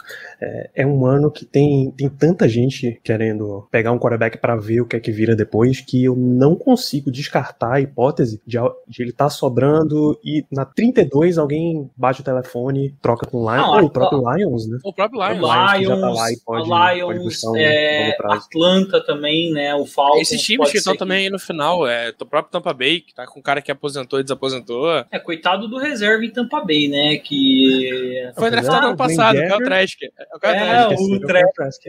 O cara Trask, pô. Era um, não, não era um quarterback que me agradava, cara. Lembro que até teve alguns mocks colocando ele no Steelers, mas esse cara devia estar, mano, finalmente vou poder jogar. Aí o Tom Brady vai lá e desaposenta, cara. Deve ser, deve ser muito difícil pro cara, pô. Muita coisa passou. Então eu vejo o Sam Howell nesse caso, pela quantidade de críticas a respeito, o próximo, eu acho que é o último cara que a gente vai entrar mais a fundo aqui. Mentira, tem mais um. É o Desmond Reader, Cincinnati. É, tem um monte de gente que acha interessante, um monte de gente que acha terrível a ideia. Já começo a ver como um cara fora de primeira rodada, mas eu vejo críticas até em, em simulações que colocam ele como escolha de segunda rodada dos Steelers. Como é que fica Desmond Reader lá? Ele não teve um ano ruim. É, E eu não sei dizer, eu, eu não consigo dizer o como a liga vê ele, porque foi o único QB que todo mundo foi ver. Todo mundo foi ver o cara. Tipo, acho que não me engano, foram, foram, foram só três times que não foram pro, pro, pro Pro Day de Cincinnati. É, Mas também Cincinnati tem muito jogador, né? Vamos. É, então. Mas é, é, é um cara que. É, é o que eu falei lá no início do programa. A gente tem. Ele é um jogador que tem ferramentas, ele, ele sabe correr, ele sabe passar, mas ele é muito cru. Ele tem que desenvolver tudo isso. É, é um prospecto mais pra segunda rodada. É, é um prospecto que, se a gente pegar na segunda rodada, cara, eu não ficaria triste. É, eu acho que super vale a aposta, e até porque a gente sairia com um jogador bom pra mais na primeira rodada, né? A não ser que venha uma, um reach bizarro, é, uma pique bizarra do Colbert querendo dar a louca é, no último draft da vida dele. Mas é, é um cara que precisa, é, mais do que todo mundo, de uma ajuda para evoluir. É, não acho que a gente é o melhor local pra, local para ele evoluir. Não acho que é, a gente está acostumado com, com, jogadores como ele. E não acho que ele vai evoluir muito também. Eu acho que ele pode ser um bom reserva na liga. Mas a quantidade de times que gosta tanto dele me, me intriga, me deixa, caramba. Por que, que todo mundo gosta dele, cara? Por que, que todo mundo, se não me engano, foram quatro times que tentaram jantar com ele, mas ele já estava marcado com, com o Mike Tomlin? Por quê? O que, que esse cara tem de, de, de, especial que, que a gente não tá vendo, não, não vê na tape? É extra-campo? É, é, é, sei lá, ele tem algum padrinho dele que é amigo de todo mundo na liga? O que, qual é desse cara? Cara, sinceramente, eu prefiro dar uma segunda rodada no Baker Mayfield, mandar a segunda rodada pro Browns, pegar o Baker Mayfield do que selecionar o Desmond Reader. Eu não, eu não daria nenhuma quinta rodada no Desmond Reader, porque assim, eu vejo que ele tava numa tempestade perfeita. Esse time de Cincinnati vai entrar provavelmente pra história, porque fazia um, acho que fazia coisa de 50 anos que um time da conferência deles não entrava nos playoffs da, do college. Esse time de Cincinnati, assim, ele é uma. Como é que fala? Meu, é anormal os caras terem conseguido juntar a quantidade de talento que eles juntaram nessa equipe. Por isso que tanta gente foi no Pro Day de Cincinnati, porque tem muito jogador bom. Tem uma dupla de corner excelente, tem o Safety, tem o Jeremy Ford, que é um excelente running back. E para mim, assim, ele tava numa situação. Tem o Alec Pierce, que é um prospecto de wide receiver de segunda, terceira rodada muito bom também. E eu não consigo, assim, eu acho que se fosse o Malik Willis nesse time, uh, os status do Malik Willis seriam, assim, um negócio fora da realidade, sabe? Ele é, o, ele é o cara que ele tem tudo em questão de, de traits. Ele tem velocidade, ele tem braço, ele tem altura, ele tem, tipo, todos os traits que você procura dentro do quarterback, ele tem. E ele, eu não vi nada disso em tape, cara. Em tape eu vi um cara que ele é extremamente inconsistente. É, beleza, no Pro Day pode ser que ele acerte todos os passes, mas na hora do jogo, o que eu via em Cincinnati era ele dando vários overthrow e o Jerome Ford tendo que carregar a paçoca junto do Moelle muito boa. Então eles conseguiam correr com a bola, sabe? Mas o ele, sinceramente, cara, é, é muito difícil, pô. Ele, ele é um cara muito bipolar, assim, jogando, sabe? É, às vezes ele fazia uns passes incríveis e às vezes ele simplesmente dava uns passes horrorosos, assim, que, cara, sei lá, nem o quarterback da, da esquina vai errar, sabe? Então, por isso que eu, eu desgosto tanto do Reader, assim. Porque o cara, o cara não ter trait e, e às vezes ele não conseguir fazer alguma coisa, ah, o braço dele não ser forte e não ser bom em passe longo, é óbvio que ele não vai conseguir fazer, cara. Mas agora, quando você tem as coisas certas, as ferramentas certas, e você não consegue trabalhar isso, você está dentro de um time tão bom assim como foi o time de, de Cincinnati, me deixa um pouco assim, cara, você, sinceramente, você tinha oportunidade, você tinha um time bom para fazer isso. Cincinnati acho que tomou menos ponto de, de Alabama que até Georgia, sabe? Que foi a defesa, sabe? De, de do college. E, então, assim, e ele jogou contra. Assim, até ele chegar no playoff, ele jogou contra times horríveis, cara. Era, era, era para as estatísticas do Desmond Reader serem, tipo, fora da realidade, porque o time de Cincinnati era muito, muito, muito superior à, à conferência que eles jogam, cara. Então, assim, eu não consigo gostar dele, sinceramente. Que, que vá para um Falcons, que vá para um Bucks, que vá para qualquer time da liga, menos para o Pittsburgh Steelers. É, pode ser um cara que. Pode ser um. Eu não duvidaria dele ser um dos caras que saia na, na nossa frente é, para algum outro time. Não, não duvidaria, porque a NFL gosta dele. Então ele, pode ser, é que... ele, ele pode ser a melhor coisa que aconteceu com o Steelers. Mas Sabe, pode ser a pior também. Pode, cara, pode pegar ele. Em, uma coisa que eu tenho muito assim é, na minha visão, pelo menos, é que talvez essa questão dos traits, né? Porque assim, ele tem, atleticamente falando, né? Falando do, do de, de, braço, tal, tal, tal, ele é superior até o Malik Willis, pô. Você pode, tipo, tem muitos times ainda que go gostam de colocar né, a altura ali no, no fator de sucessão do quarterback, cara. Mesmo a gente tendo as exceções, né? Tipo, por exemplo, o seu Wilson. Então, assim, tem gente que gosta ainda de colocar isso. E querendo ou não, o Malik Willis é um quarterback baixinho, juntamente com o Sam Howell, né? Os dois têm 1,80. Já o, o outro é um, a, a torreta, né? O, o Desmond Reader. Mas cara, eu não consigo Tem enxergar os, os mistrolls dele, os underthrows, nossa, tudo isso dele me underthrow, overthrow dele. O Alec Pierce acho que fez a carreira dele, cara, tentando pegar as bolas tortas que o que o Desmond Reader jogava pra ele. O estoque do cara subiu só nisso, sabe? Era ele fazendo acrobacia pra pegar os passes do Desmond Reader. Talvez a, a- o cara que a gente consiga olhar pra ele e lembrar bastante é o Kaepernick, que tinha tudo, mas não conseguiu estourar como jogador. É, acho muito difícil o Desmond Reader chegar perto do que o Kaepernick foi pra NFL é, dentro de campo, é, mas talvez seja o cara mais parecido do tipo, tinha braço, tinha físico, tinha altura, tinha tudo e não conseguiu. Foi quase, quase, e assim, quase, quase. assim, tirando. Vamos, vamos tirar toda a polêmica do Kaepernick. Kaepernick, quando jogou, ele, assim, é, ele nunca chegou a ser o quarterback que todo mundo esperava, né? Que todo, pelos traits, né, do Kaepernick, todo mundo pensava que ele ia ser muito mais do que do que realmente ele foi, né? E óbvio que ele talvez poder, talvez com um pouco mais de tempo de NFL ele poderia ter mostrado isso, mas eu não sei. Eu acho que o Kaepernick é um outro, é tipo um Jimmy Garoppolo que corre, sabe? E mas assim, ele tava dentro de uma, de uma unidade muito forte, mas ele nunca foi um quarterback fora da curva. É, o, o que eu tô vendo de comparação aqui pro Desmond Reader é o Ryan Tannehill. Só que, obviamente, no teto do Reader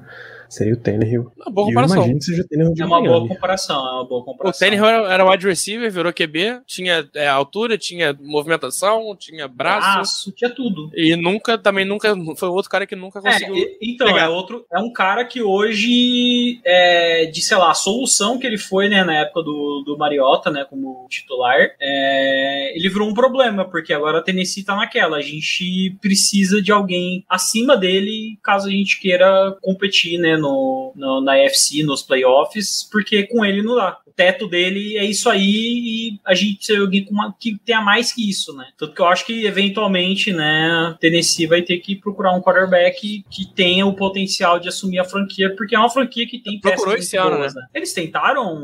Tentaram algum- Rodgers. Tentaram Rodgers, olha... Tennessee fez uma, fez uma chamada. um Era um Nossa, imagina-. Nossa, o Rodgers com o AJ Brown, nossa senhora... Ainda bem que não rolou. Aí era, E na é EFC ainda. exatamente o que você É. espera de E o. Derrick Henry, meu. Deus do céu, cara. É. Você cobre o passe, você toma uma atropelada no chão, você cobre o chão, você toma aquela bola do Rodgers pro AJ Brown. Você tá maluco. É. Sou muito fã do AJ Os- Brown, cara. O Sam Howell, eu tô vendo comparações com o Sam Ellinger, aquele do draft 2020 de Texas. Tá, Texas, tá- é. ele tá no. Ele No tava no Colts. Colts. Tá no Colts, né? Tá. Foi, foi Um quinta rodada, se não me engano. É, foi, foi um negócio bem, bem terceira ou quarta rodada, uma coisa assim. Ah, O Kenny Pickett tá como o Andy Dalton, comparação. O Matt Corral, deixa, o Corral não tem, não tem no perfil um profissional e o Malik Willis é um Jordan Love com tênis com foguete. Cara, o meu medo é que eu, eu vi uns caras fazendo comparação que o Malik Willis é, lembrava muito o Marcus Russell. Ó, E- no, no nosso, no nosso Telegram, eu comparei o Pickett com o Tony Romo, mais Justo. móvel. Tony Romo moderno. Tony Romo moderno. É, O, o Malik Willis eu comparei com Jalen Hurts, mas mais forte, que precisão duvidosa os dois têm também, né? Ok. E o Desmond Reader, que foi o terceiro QB que eu falei, comparei com o Tannehill. É, eu concordo, cara. Eu acho que essa do Tony Romo vale bastante. É isso. É, tem mais quarterbacks nessa classe, é lógico. O ranking do Draft Network lista pelo menos 10. Mas eu acho que a gente entrar pra falar de Carson Strong, Jack Cohen, Caleb Ellaby e Dustin Crum, Posso, posso abrir só um parênteses no Carson se você, Strong? se fizer em um parágrafo sobre o Carson Strong, tá valendo. Se fosse em 1995, ele seria a primeira rodada. Sim. é, é- é- é literalmente o cara mais pronto na época errada. Joelho de vovó. Uh, esse é, um, esse é um problema sério. Eu não gostaria de chegar nem perto. O único cara de rodadas mais à frente é Bailey Zapp, de Western Kentucky. E pela cara de vocês, eu sei que é um prospecto que intriga, que dá pra levantar uma sobrancelha, dar uma olhadinha. Cara, Qual é a do Zap, Diego? é um cara que passou pra quase 6 mil jardas e 62 touchdowns. Cara, ele joga numa conferência que também não é muito forte, mas aí você pode usar esse argumento pra rebater o Malik Willis, por exemplo. Sei. Mas o, o Zap já é um cara que, pô, sei lá, se o Steelers pegar ali na quarta rodada, eu não vou ficar bravo. Ele é bom em comunicação. Ele é bom, pô. O WhatsApp é bom, pô. Ele vai- já, já tem até um período carinhoso aqui no Brasil, o Zap Zap, pô. Mas ele é um cara. O Zap eu consigo imaginar ele perfeitamente como sendo um ótimo backup dentro da NFL, tá? Eu acho que ele tem todas as ferramentas pra, tipo, ser um backup. Ele, de backup pra titular, eu acho que ele vai ter que ter um salto de produção muito grande, mas como backup eu vejo que ele pode ter um certo sucesso. Cara, eu talvez picaria ele até mais acima. Acho que na terceira rodada Vale também, eu vale, arrisco, vale. porque ele tem uma parada que é, é- O mais intrigante dele é: ele teve essa temporada de seis, quase 6 mil jardas, 62 touchdowns, e foi a única temporada que ele teve na vida. Ele não jogou- nunca jogou outro jogo de, de, de college na vida. Ele teve um ano e fez isso. E aí tu fica, caramba, o que, que, que esse cara tem? Qual é desse cara? O que esse cara tava fazendo antes de jogar futebol É. americano? Por que, que ele não jogou antes? Por que, que ele era reserva? Não sei. Por quê? Qual é a dele? Ele é um cara que, pô, se ele tivesse tido uns dois anos desse mesmo em Western Kentucky, talvez o estoque first dele tivesse overall. sendo falado de, de first pick, pô. É, se o É Trey que ele- Lance em North Dakota State teve esse papo que- todo, é que- é o Carson o- Wentz também. É que o, o, o Trey Lance também foi um negócio assim. Não, mo- Só o pra, cara só pra dizer que o, Ah. o tamanho da universidade não importa tanto. É, É exato, pô. não é nem que ele não jogou também, né? Mas ele jogou na grande faculdade de Houston Baptist Huskies. Acho que ninguém conhece. É, ele deve ter jogado ali aquela mesma divisão que a gente puxou o, o Duck Hodges Era época. FCS, é, não, era FCS, mas tipo. E também nunca teve uma temporada que você olhasse e falasse, caramba, interessante. E aí ele, primeira, primeira temporada dele numa. Um, Apesar de ser ainda fraco, mas numa divisão acima, ele, cara, tem um amiguinho dele de Western Kentucky que eu gosto bastante. Ah, Maloney? Não, um recebedor. Ah, Stearns, bom recebedor. É, ou seja, pelo que vocês estão me falando, se por um acaso o Steelers drafta o Belezap, tá basicamente dando um carimbo de que vamos pra 2023 de novo atrás de outro quarterback. Ou não, né? Vai que, vai que ele vira o cara. Pode ser um vai que em 2024 Ta- é Tyler Van Dyke aqui vamos nós. É, talvez ele. Brincadeiras à parte, mas talvez seja- ele seja o cara mais próximo do que o Dak Prescott conseguiu se tornar. Era um cara de escolha quinta rodada e, pô, hoje em dia é um QB top na, na, na, na, na NFL. Sabe o que eu sabe que eu consigo imaginar agora o Zep é, em questão de comparação? Talvez assim, é, dentro da NFL, não no college, óbvio. O nosso queridíssimo que o Danilo também queria aqui no Steelers como ponte, quem? Ah, ele, o único. Ele, o único, o rapaz do bigode, Gardner Minshew. O Ele único homem um- que pode usar mullet hoje em dia. um Gardner Minshew aí na na, na, na, E- na FC, né, cara? De novo, né? Acho que ele pode ser um Gardner Minshew da vida ali, um backup bastante confiável que o time fica perguntando, mano, por que esse cara não é titular? Por que esse cara não é titular? Todo time que o Minshew passa é isso. Por que ele não é titular? Por que ele não é titular? Eu me faço essa pergunta semanalmente. Ou, na, Danilo, na moral, eu queria muito mais o Gardner Minshew do que o Trubisky, velho. Nossa, não. Todo mundo. Nem tem comparação. Mano, ele... ele Eu nem pensaria em. QB se ele, se ele viesse. Não, eu pensaria, mas... Pô, Não, eu já pensaria estaria- no Zap. No finalzinho Não, ali. eu, pens- eu pensaria no QB de primeira rodada e, mano, deixaria o Gardner Minshew ali pra, tipo, pô, o cara é um Windsor, é ele é totalmente um Windsor, velho. E, e eu acho que, cara, ele, é- o contrato dele é barato, tudo dele era muito barato, assim. E porque ele produziu, cara, tá ótimo. Pra ser ponte, ele é, tipo, Uhum. perfeito. Bicho, não, não tenho nem o que, tenho nem o que te dizer, pô. Esse daí eu já dormia, botava a cabeça no travesseiro e dormia tranquilão. Pô, e ele tem atitude, mano. Eu gosto do Gardner Minshew por causa disso, pô. O cara entrou na NFL sendo um Zé Ninguém e ele falou, não, mano. Os caras tiveram que tirar ele de campo no Jaggers, senão ele ia estragar o tanque dos caras pro Trevor Sim. Lawrence, velho. De tão competitivo que ele é, cara. Eu, eu- tem que tirar o chapéu pro cara, velho. Mas é, o Zap é um nome que é, a gente tem needs que precisam ser preenchidas. É uma classe muito forte no- nas duas primeiras rodadas. E ele é um cara que casaria muito bem numa terceira rodada. Não ia resolver nada, mas é uma baita aposta. É Isso. Vamos dar uma passada aqui nos comentários da nossa audiência, enquanto a gente vai. Enquanto eu vou dando uma olhada nos comentários, o que eu queria saber de vocês o seguinte.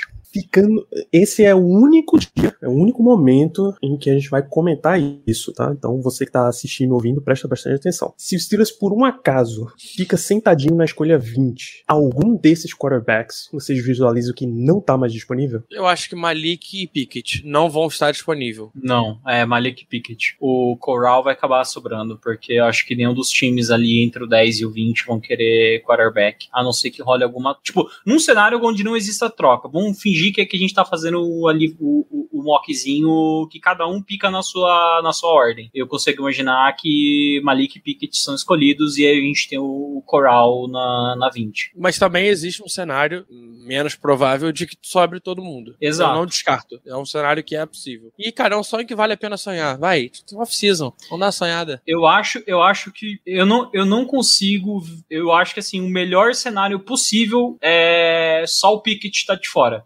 Talvez. Panthers pega ele, é, Hawks e. E, Fal e Seattle vão pra outra coisa. É. Seattle e Falcons, né, no caso. É, o Falcons e o, e o Hawks vão pegar outra posição. O Hawks vai querer a classe do ano que vem. O Seattle vai querer dar consertar outro problema que eles têm, de que eles têm muitos problemas, inclusive, é, muito- muitas necessidades e no fim das Texas contas também o- deixa é, passar. E aí Saints deixa passar. E aí, É, e aí depois, aí depois do 10, eles basicamente vão. Até, até chegar no 20, que é a gente, com os Saints, do jeito que eles montaram, né, já as coisas dos QBs, né? O dinheiro que eles deram pro Winston, o dinheiro que eles deram agora também pro Andy Dalton para ser reserva, eles não vão querer quarterback esse ano. Então ficaria livre ali o Willis pra gente. Entendi. É isso aí, vamos. Deixa eu dar uma olhada nos comentários aqui da nossa audiência. Vamos com o Alan. Nos mocks dos Estados Unidos, Malik Willis, antes da nossa escolha, vocês acham que a gente estaria mais propenso Reader ou Howell? Pô, na nossa ordem, Kenny Pickett e Coral estão à frente, Alan. É, então. Porque eu não acho que vão sair três quarterbacks, cara, é, antes da gente. Acho muito difícil. Tá, beleza. Pode só- se você pegar. De novo, eu tô me baseando na ordem certinha, sem cenário de trade. Se rolar um cenário de trade pelo Coral, pode rolar? Pode, mas aí eu acho que o Steelers não vai ficar parado e simplesmente deixar levarem o cara. Eu acho que é mais fácil sobrar todo mundo do que não sobrar nenhum dos três. É, eu também acho. Uma teoria. Eu não acho que algum time vai querer, tipo, A não ser que Pagar tenha um pra ver desespero no- do tipo, no saiu um, dois, cara. três, aí não vai sair, sobrar nem o Uau. Tu vai É. ter que pegar Carson Strong na primeira rodada. É, não que vai acontecer. já não, mano. Deixa Mas é, é, Prefiro o Zap eu na acho- terceira. Eu acho mais fácil sair acontecer isso do tipo, todo mundo desesperar e começar a pegar QB, mas eu não consigo ver isso acontecendo esse ano. Esse ano não. E se só É. acontecer isso, cara, a gente vai pegar um puta de um prospecto de outra posição. Cara, os sobrar. scouts, ah, os scouts vão ter que estar em, em, assim, consenso errados é, sobre essa classe, sabe? Mas eu, eu sinto que é isso aí. É dois QBs, talvez ali na 10 ou um só, e depois um saindo pra gente. Não, passa disso, não. Uhum. É, eu fiz nessa, nessa semana ontem, na verdade, e foi publicado hoje, um, um post lá no Fambonanet fazendo uma simulação do Draft Network. Tá? Deixei um, um bot operando lá o draft automático deles, e o quarterback, o único quarterback que saía na primeira rodada na simulação, assim, que ele foi o mais votado para aquela escolha, foi o Kenny Pickett, na escolha 32 para Detroit. Nenhuma Nossa. outra das 31, um quarterback era o mais votado. O que é que isso quer dizer? Quer dizer que a avaliação do Draft Network dos quarterbacks é baixa, Uhum. que a necessidade que eles acham para quarterbacks também não é das mais altas. E aí, quando você junta tudo isso, o cenário sempre coloca outros jogadores. Sabe, sabe por quê? Porque eu vou falar pra você, é, o Painter selecionar o Pickett na 6 é, é muito mais um reach e uma questão de desespero, porque eles realmente precisam ter um quarterback dentro do time do que outra coisa, porque na 6, se você for ver os jogadores que vão estar disponíveis, o Panthers consegue um jogador muito melhor pra uma posição que talvez eles tenham necessidade, sabe? Mas é que assim, quando você é, pluga ali o fator quarterback, é, todas as, as variáveis, né, que, que elas entram, elas acabam sendo distorcidas, né? Aquela coisa, se você quer trocar para pegar um cara de defesa, os caras vão te cobrar X. Se você quer subir para pegar um quarterback, os caras vão te cobrar X mais Y, entendeu? Então, assim, tem toda essa logística por trás do quarterback que ele distorce valores, ele faz os times às vezes darem esse reach, entendeu? Então tem muita coisa envolvida. E, cara, esse ano tá tão difícil de você é, simular, é, fazer mock draft, que hoje, no dia 30 de, de março, o, a segunda, o segundo jogador com mais chance de cair na primeira rodada nas casas de apostas é o Trayvon Walker. Não é mais o, o, o Timbodô. Nossa. E- esse é muito engraçado, né? É Porque possível, todos os- inclusive, que sobre um Timbodô na mão do, na mão do, do Panthers. Exato. Porque é- é- esse ano é bizarro. Nos outros anos, todo mundo acertava, sei lá, 1, 2, 3 e 4 do draft, por exemplo. 1, 2, 3, pelo menos todo mundo acertava. Porque assim, era muito óbvio e gritante que os caras iam pegar aquilo. Esse ano a gente teve uma flutuação aí de talentos, né? O Hutchinson subiu muito no final da temporada do college, o Thibodeau deu essa caída agora, então assim, nem a primeira pick, né, do, do draft a gente sabe mais quem vai ser, sabe? Ah, o Ivan outro cara que também era consenso, Muita já chance, começaram cara, a falar é- é- que talvez pode ser que caia pra trás, que o. Tem chance de cair o Timbodô e o Evanil pro, pro Panthers escolher. Exato. E é uma posição que eles precisam, porque a. OL deles é tão ruim quanto a nossa, né? E.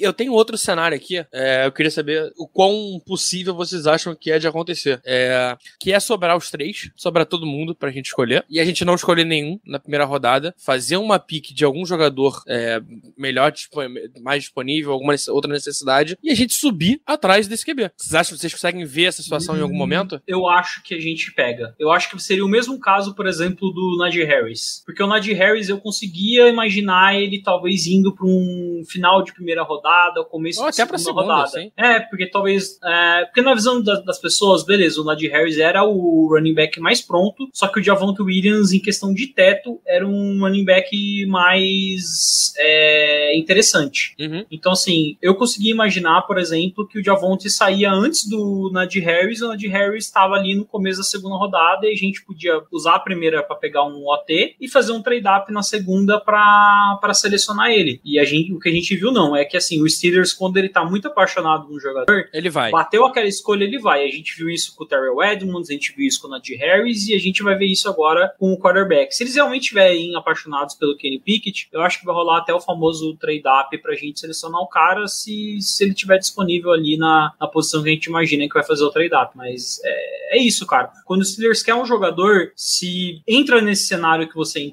colocou de na 20 e o cara tá disponível, meu Deus, os caras vão começar a soltar fogos dentro do, do, do escritório lá.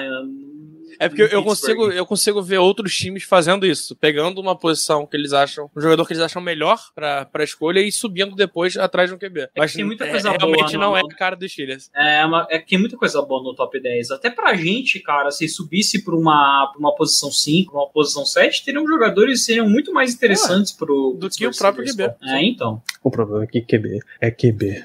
A pergunta do pra ti, com essa escolha 20 a quali- e considerando a qualidade de classe para quarterback, ou seja, você tá na 20, é difícil de sobrar exatamente o nome que você quer, é caro para subir e nem e os quarterbacks não estão tidos como realmente grandes quarterbacks e tal. Não é melhor deixar para draftar em 2023, que é uma classe que nesse momento tá muito mais bem cotada? Eu quero dizendo o seguinte, que nesse momento ela tá mais bem cotada. A Não, gente já viu isso sim. acontecer para esse ano, Sim, por pô, exemplo. CJ Stroud, Bryce Young, absurdo. São muito bons jogadores. E assim, pelo, pelo programa que eles estão inseridos, né? Ohio State e, e Alabama, você tem meio que uma certeza que eles vão ter um Vão ser próximo top ano bom. 5, pelo menos. É, É, ser top sabe? 5. É que assim, vamos lá. O Jalen Hurts também era do programa de Alabama, né? E saiu. O nosso glorioso Justin Fields era de Georgia. Saiu. O, o menino que Justin Fields não conseguiu tomar vaga. Eu sei que. Eu acho que foi pro Jake, Bills. Jake é um Daniels, se não me engano. Não? Jake Fromm. Jake, Jake Fromm. Jake Ele Fromm, que depois- titular de Georgia e desapareceu. Não, e olha que bizarro. O Jake Fromm e E depois Georgia foi atrás do Jamie Newell, que era de Wake Forest, só que o cara Assim. passou pelo transfer portal, não quis jogar por causa da Covid e eles ficaram com o Jake Fromm. E Então, despecou. assim, É- Era um cara que era, era cotado na primeira rodada e É, o Jamie Newell tá. era um quarterback móvel, super bom, e ele tava ali na Wake Forest, né? E ele, trans- e- ele ia fazer a transferência pra Georgia e todo mundo tava esperando muito, muito, muito, muito dele. Até pelo tamanho do É, programa que ele ia, né? O, o Spencer Rattler tava cotado pra vir fortíssimo pra essa temporada, né? Ele jogou a segunda temporada em Oklahoma, tava pra vir enorme, perdeu a vaga de titular pro CJ Stroud, né? Já pediu transferência, eu acho que nem no próximo ano ele vem, só no outro. Ele foi pra South um Carolina. Cara, ele tá num. Eu vou falar pra você, ele tá numa universidade mediana, Interessante. mas onde ele pode fazer um ano de comeback interessante, né? Ele viu que esse ano, se ele se declarasse pro draft, ele tava absolutamente perdido, ele ia ser um pick de terceira ou quarta rodada ali, ele ia estar dividindo o espaço com o Zap Zap. E muito ele cru. falou, mano, é, vou, vou dar um jeito, preciso consertar minha atitude, inclusive, que é um problema, uma red flag muito grande que ele teve é, lá em Oklahoma. Então agora ele simplesmente pega e, e vai apostar em mais um ano e pode ser que dê certo, porque a gente viu o do Spencer Rattler, né, na, na época boa dele de Oklahoma, um excelente quarterback. Então, sabe qual é o problema? Tipo, voltando à pergunta, né? Uhum. É que, cara, tem tanto time pensando nessa classe de 23 que pra você subir, cara, vai ser uma guerra de, de, de pique que você vai chegar num ponto que, assim, cara, você vai estar pagando um valor tão alto, tão alto, tão alto, mas tão alto num cara que será que vai valer realmente a pena? Porque quarterback de Alabama, pô, O Bryce Young tem alguns problemas. Ele é um cara muito baixo. É, ele é um cara ainda cru, apesar de, de estar bem. O CJ Stroud talvez seja a me- o melhor jogador desse draft.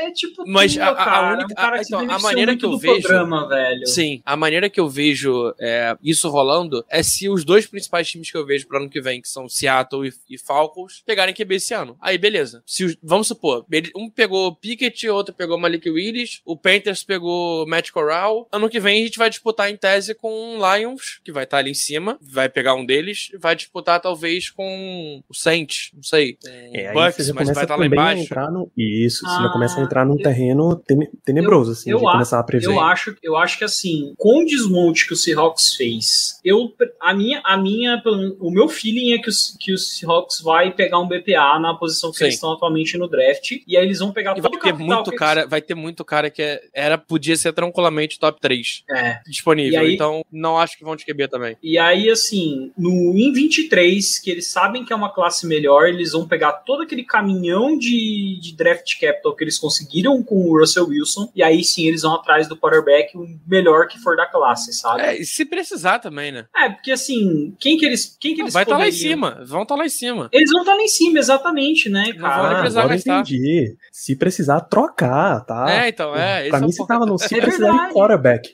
Meu Deus É, É verdade, não é verdade. Não, mu- muito, bem- muito bem pensado, Léo, porque É possível que tenha, inclusive, né, a escolha 1. com o desmonte que o Hawks teve, que eles sejam ali top 5 com certeza, Sim. pô. Tá todo mundo indo embora, cara. Eles estão limpando a casa. O Rich Eilson, né, que é o nome daquele host de, da, da CBS, Rich Eisen, Ele até, falou, é, ele até falou que, cara, é, ele conversou com o pessoal lá dentro de Seattle e basicamente os caras querem, tipo, apagar os 10 últimos anos e começar do zero. E talvez esse começar do zero signifique não pegar um QB no, no- na primeira oportunidade, esperar uma classe melhor para ir atrás de um QB mais certeiro e ir acertando as coisas, esperar o, o dead cap e tudo mais, essas coisas se acertarem, é, fortalecer o time, ver quem funciona, quem não funciona e eventualmente eles se reconstruírem. Acho que esse projeto de Seattle ele passa por uns três anos ali no mínimo, sabe? Então, E a gente tá, a gente tá na talvez a melhor classe possível para os Steelers para pegar um QB novo. Que é uma classe que os QBs não são tão bons. É, não é que não são tão bons, mas não, não estão é, tão em foco. Então são, vai, vai cair alguém. É. Senão para 20 para próximo. E a gente vai, não vai ser tão caro a gente buscar um QB. Então eu prefiro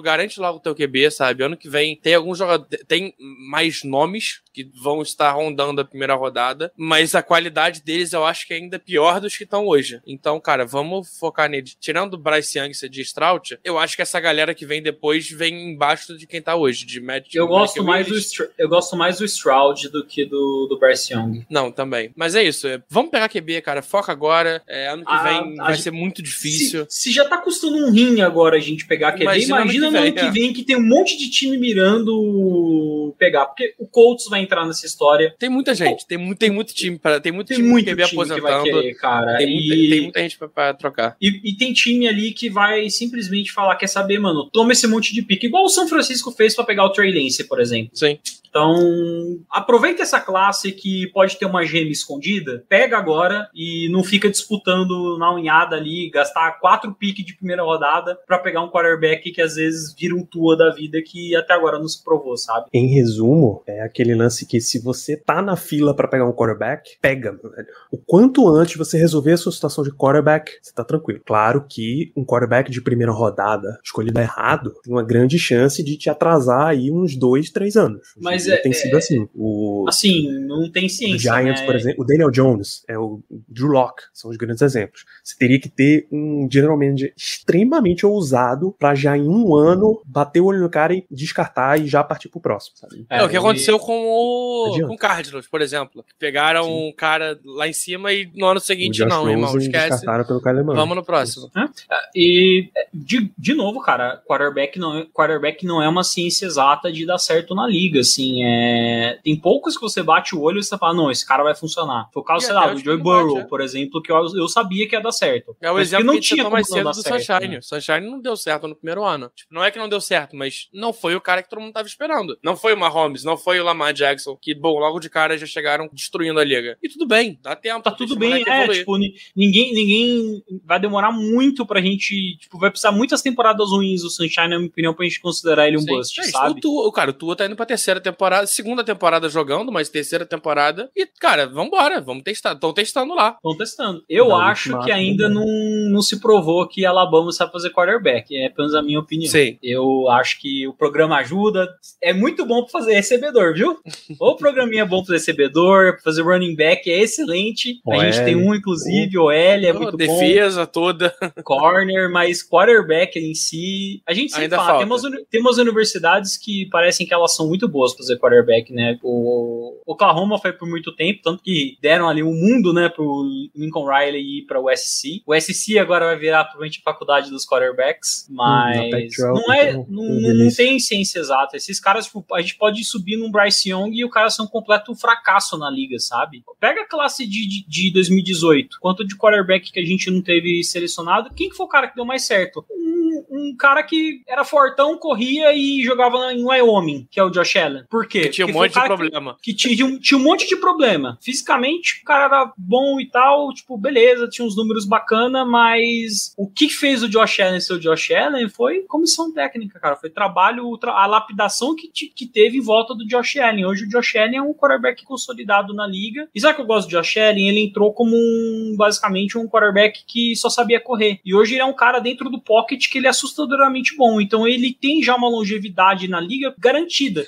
Esse é o problema, por exemplo, que eu vejo no Lamar Jackson. Lamar Jackson, uma hora a mobilidade dele vai se reduzir a um ponto que ele não vai poder fazer as coisas que ele faz hoje em dia. Ele vai, ele vai precisar aprender a passar no pocket igual o Michael Vick aprendeu. E é isso que eles estão tentando, né, forçar no Lamar Jackson. Porque vai precisar, cara. Todo quarterback chega um ponto né, na carreira dele que ele precisa aprender a virar um pocket passer. O Big Ben era um cara que saía do pocket toda hora e eventualmente ele teve que aprender a virar um pocket passer e ele virou um excelente pocket passer. É isso. Então, a regra geral, você não espera o próximo ano para draftar o teu quarterback. É, o Alan, ele reforça aqui, mesmo que é sobre Howell, Sam Howell ou Reader. Basicamente, Alan, a gente tá passando a linha depois do terceiro. É o Willis, o Corral e o Pickett. Daí para baixo, já fica mais interessante ir em outra posição e ver o que faz depois. Você troca pro final da, da primeira rodada, troca pro começo da segunda, vê que tipo de manobra você faz para selecionar mas a gente tá mais down. ou menos com três. É, eu acho que, dá, acho que até dá pra dar um trade down, assim.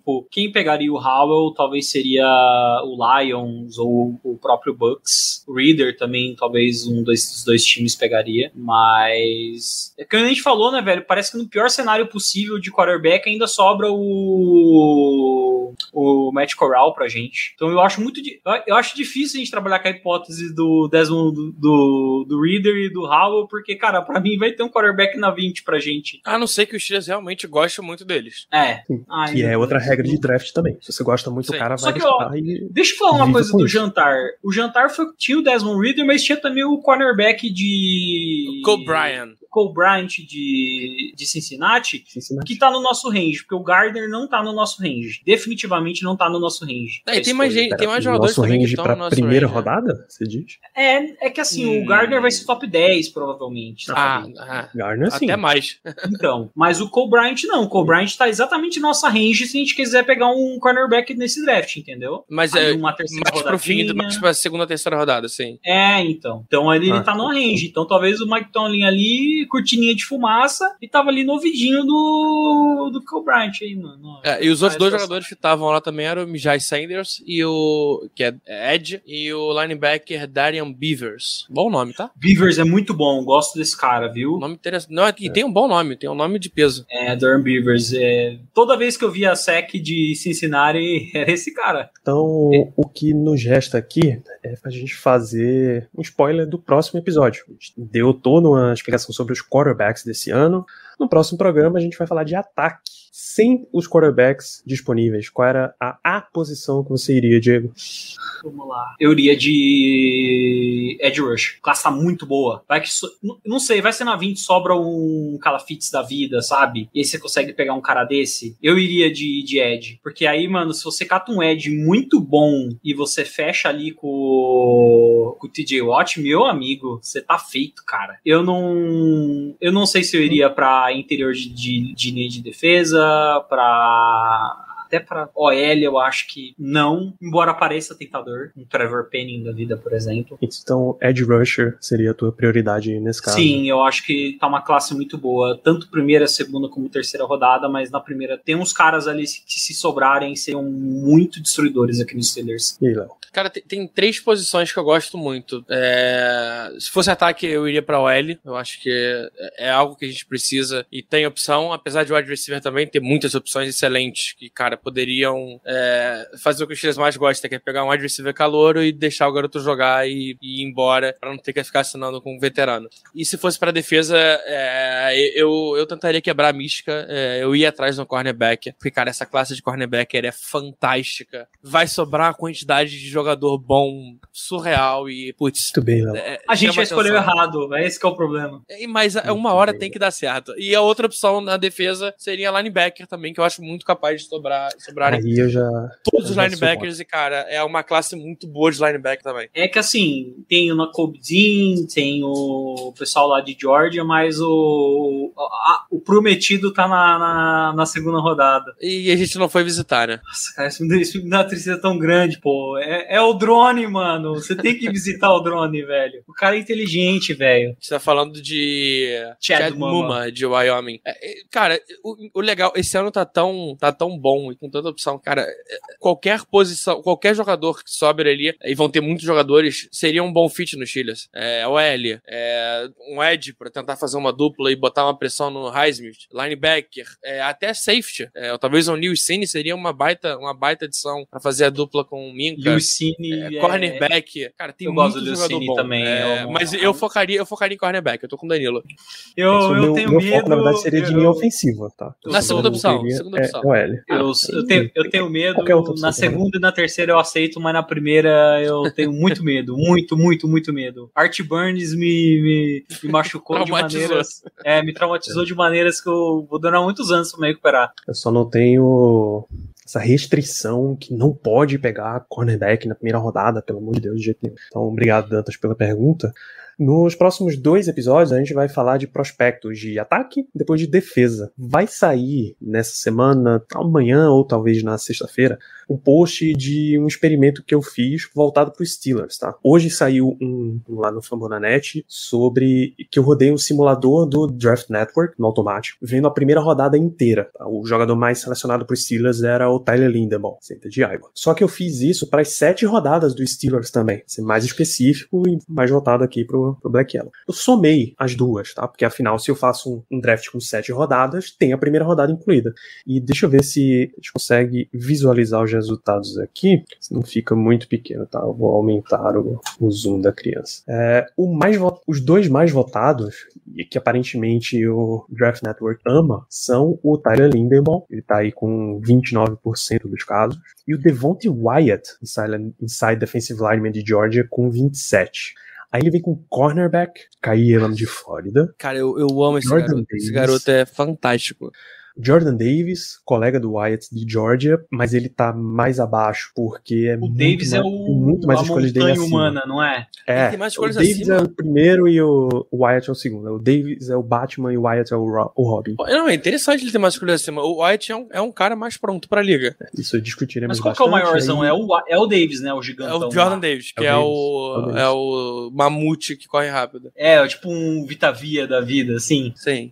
E aí, Zion Johnson, assim. Perry Winfrey, Trevor Penning mostrando que tem tackle aqui, Trent McDuffie, Kenyon Green, Kyler Gordon, Charles Cross. Tchau. Qual é o grande. Charles Cross grande jamais lição chega na 20, cara. Vai chegar. Al- Algum deles vai chegar.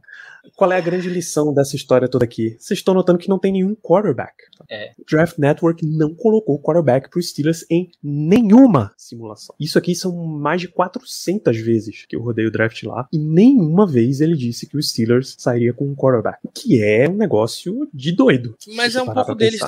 Também, né? É, É. Eles É. têm os quarterbacks muito, muito abaixo esse ano. É, a, a, é, porque assim, eles basicamente. com- eu não sei como roda o algoritmo daí, mas, por exemplo, quando você faz no, no PFF, você tem como é, mexer em, alguma, em alguns settings, né? Uhum. Então você É que consegue PFF ajustar as o coisas O PFF não faz pra. automático. Hã? Ah, sim. O PFF não faz automático. Eu tenho que fazer a escolha do jogador. Aí não É, adianta então. fazer um bot, pô. Tem que ir eu mesmo selecionando o cara lá. É, porque, tipo, por exemplo, o... isso que é foda. Porque, por exemplo, se o PFF fizesse um automático, você tem o Public versus o PFF Board. Então, assim, eles têm duas tabelas pra você comparar. E você consegue, tipo, tá entre, tipo, ser neutro ou você puxar mais pra tabela pública ou mais pra tabela deles. É, você tem o Care for Positional Value. Então, tipo, quanto que vale a posição, né? Tipo, por exemplo, Edge, QB, essas coisas valem muito mais do que outras, por exemplo. OT também vale bastante. É, tem o Draft for Needs, né? Que você pode jogar no talo, então o time vai pegar o que ele tá precisando naquela rodada. E você tem até o de aleatoriedade, né? Que é basicamente aqui o fator é, Las Vegas Raiders, né? Que é o cara totalmente aleatório que aparece na primeira rodada que você fala: quem é esse cara, velho? Por que, que ele tá aí? É, e a, a draft da. Parar muita coisa. é, a- só pra explicar, a draft da. A board da Draft Network é, tem dois QBs só em primeira rodada, como no ranking geral, né? Que é o Malik Willis como 27 jogador da, da classe e o Kenny Pickett como 28. É. pra você ter ideia, o, o Sam Howell é terceira rodada, é quase terceira rodada, que é, ele é o 63. Então, tipo, é normal não, não aparecer QB, mesmo que a gente precise muito. Ó, quer ver? Eu conseguiria fazer, ó, na. Ó, eu vou botar o Reigns, que é o time que tem a última pick, por exemplo, da de todas. Aí você começa, ó, você vê como, que é, como vai ser diferente frente. Rapidinho eu faço, tá? Faltando 20 times. Você vê Tá. qual. Dá, dá pra gente ver quantos jogadores vão sair pro Steelers, por exemplo. Caramba, a primeira pick do Reigns é a 104, cara. Eles trocaram a primeira, trocaram a segunda, trocaram a terceira. Ó, pick é isso que eu tô 84 pensando. é Sean Ryan, de UCLA. Baita jogador. Dessa terceira rodada. Segunda rodada, Logan Hall, é, Interior Defense Lineman, né? De Houston. E na pick 20, Andrew Booth Jr., cornerback de Clemson. Mas vamos, vamos olhar os quarterbacks. Quer ver, ó? Você tem de quarterbacks. Você tem o Malik Willis na 18 saindo para o Saints. Nossa, interessante. Eu tô usando os. Ó, o Senhile sai na, sai, sai na 34. O Matt Corral sai na 37. 34 é do Lion, 37 é do Texans. E o Kenny Pickett sai na 40 para para a equipe do do Seahawks. Aqui sem troca, tá? Ele não tá simulando troca Uhum. nenhuma, ele tá fazendo É, o tudo meu na também, ordem. o meu também zero. Então, só pra citar para a última pergunta mesmo desse programa é o seguinte: vamos, vamos partir do seguinte cenário: o Steelers selecionou um quarterback na primeira rodada. Tá? Qual vocês acham que foi o cenário em que isso aconteceu? O time deu uma troca pro top 10, o time esperou um pouquinho e deu uma troca ali pros, pra casa de 10 e pouco, 10, 11, 12 e tal, ou o time ficou na 20 e selecionou lá mesmo? Eu começo por mim nesse caso. Eu acho que o Steelers faz a técnica Bears 2020, 2021, desculpa, ficou sentadinho ali na 20, o Bears tinha coincidentemente a escolha número 20 ano passado, e assim que um quarterback que eles queriam botou o pezinho pra fora do top 10, eles ligaram, trocaram e foram lá selecionar o Justin Fields. O que, é que você acha, Diego? É, conexão Rudy Mara vai ser muito forte nesse draft, porque a gente tem aí né, a pick 5 e 7 do Giants. O Giants, é, pelo que os insiders estão falando, querem trocar uma dessas picks, então eles querem fazer um trade down. É, eles não vão de quarterback esse ano, ano, porque eles ainda querem dar uma chance pro, Jan- pro Daniel Jones agora que o Brian Dable é o head coach da equipe. Isso não E- faz sentido.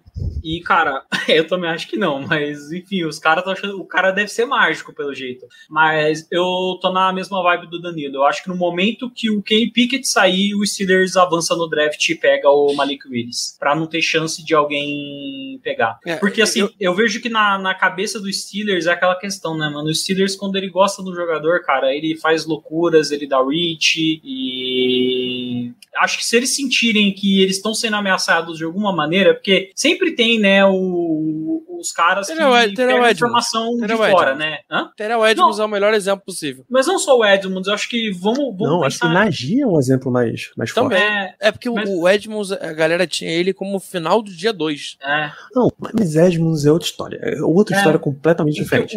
o, o que eu digo o que mais. o Diego quer dizer é mais de paixão mesmo. O Steelers não Ah, esconde entendi. Entendi. curte um cara. De ficar. não sim. esconde que gosta do, não esconde que gosta muito do cara, entendeu? O Nagy Que- foi um, o Devin Bush foi outro também, que a gente até subiu pra ir atrás dele. É. É, eu acho que a gente fica nessa. é, entre a 7 e a 12, talvez. Eu, Eu acho que é o nosso acho. range, range pra, pra buscar o QB. Cinco a gente não vai. Eu não acho que a gente vai pra cinco. Vai ser muito caro. Não compensa. E eu também Não acho compensa. que o, o próprio, o próprio Giants, cara, vai sobrar um jogador que era pra estar no top 3, top 2 na mão dos E Giants. eles vão querer. Eles vão querer trocar, eles vão querer trocar, eles vão querer pegar esse jogador. Seja lá qual for, seja qual for a posição, Ah, cara, for eles estão aceitando. Se for lá o, o tackle lá, o Weekend. O Ike Ikuono, é, eu É, acho que é o mais possível. Ou se for Nossa, o, esse cara é o absurdo. E a ou OL do Giants é o um desastre. próprio-. É, então, se for o próprio Sauce Gardner, eu também acho que vão atrás. E mesmo que eles têm é, Derek. Stingley também pode ser outro cara. Então tem muita E, coisa. cara, ali. eu não acho que eles trocam, e por conta dessa nébula que tá,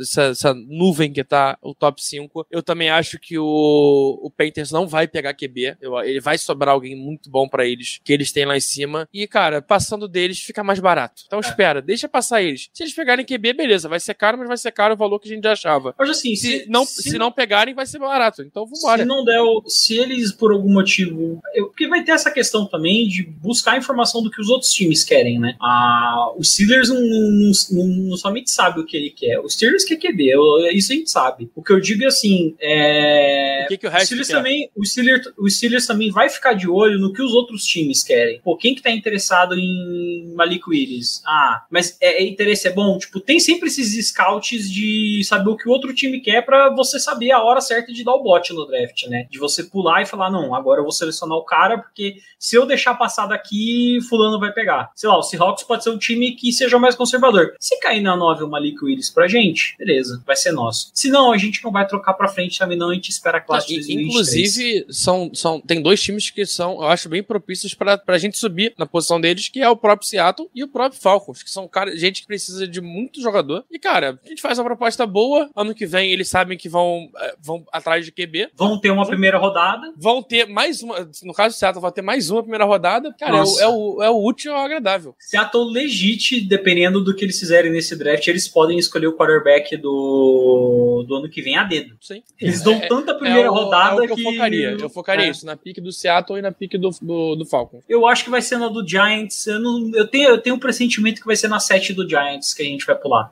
Maravilha. Eu ficaria um pouquinho mais atrás disso, mas vamos aguardar para ver o que, que vai acontecer. A gente vai fechando este programa por aqui. Estamos há duas horas falando de quarterbacks. Então você sabe que teve muito material nesse programa. Tem muito mais quarterbacks que você não ouviu nesse programa. Recomendo que você dê uma passada lá no seu site de avaliações preferido e veja o que esses caras jogaram. tá? O seu olho vai te dar impressões muito melhores, mesmo que às vezes você não saiba exatamente o que você está procurando. Quarterback é fácil de despertar paixão. É muito mais fácil de despertar paixão do que qualquer outra E, posição. que você cara, tome muito cuidado. Tape engana demais, pô. Principalmente com, com o Desmond Reader. É, tape engana muito, cara. Tem uns quarterbacks aí que nem vão ser draftados. Você olha a tape e fala, como que esse cara não vai ser draftado? O cara é fantástico. Isso, e por fim, uma belíssima lição que nos foi ensinada essa semana. Eu acho que eu não vou encontrar tempo de, de mostrar ela aqui. Nossa, falando de quarterback, eu lembrei de um, de um ser humano bizarro, Eu também. né, que vai estar que, no eu era, que eu era apaixonado na tape. Foi sétima rodada. Ah, Não, não, esse aqui é o que tá no draft desse ano. É o Will Levis de Kentucky. Que pra mim vai ser o próximo Tyson Hill, assim. Ele é- tem uma carinha de vai ser Sim. canivete, pé forte, braço bom, e é o cara que come banana. Ah, maionese do, do ah, É o cara da maionese no café, exatamente. Então, lembre-se sempre dessa belíssima lição de Obi-Wan Kenobi toda vez que você for dizer é impossível que esse jogador sobre na posição tal. tá? Apenas Sith lidam em frases absolutas. Tudo é relativo, não existe jogador lock, sempre tem um carinha excelente que vai sobrar no draft. E é por isso que na semana que vem a gente volta para falar de outras posições, especial, especificamente posições de ataque. Tem muito wide receiver para se falar, tem muito linha ofensiva para se falar. A classe de Tyrande tá com muito nome também. E em resumo, running back dá para dar uma olhada nos caras mais de fim e Tá. dar um spoiler para vocês. Todas elas o Steelers precisa, tá? Então a gente volta na semana que vem. Neste mesmo canal da Twitch, nesse mesmo podcast, nesse mesmo feed que você está ouvindo. Grande abraço a todos vocês.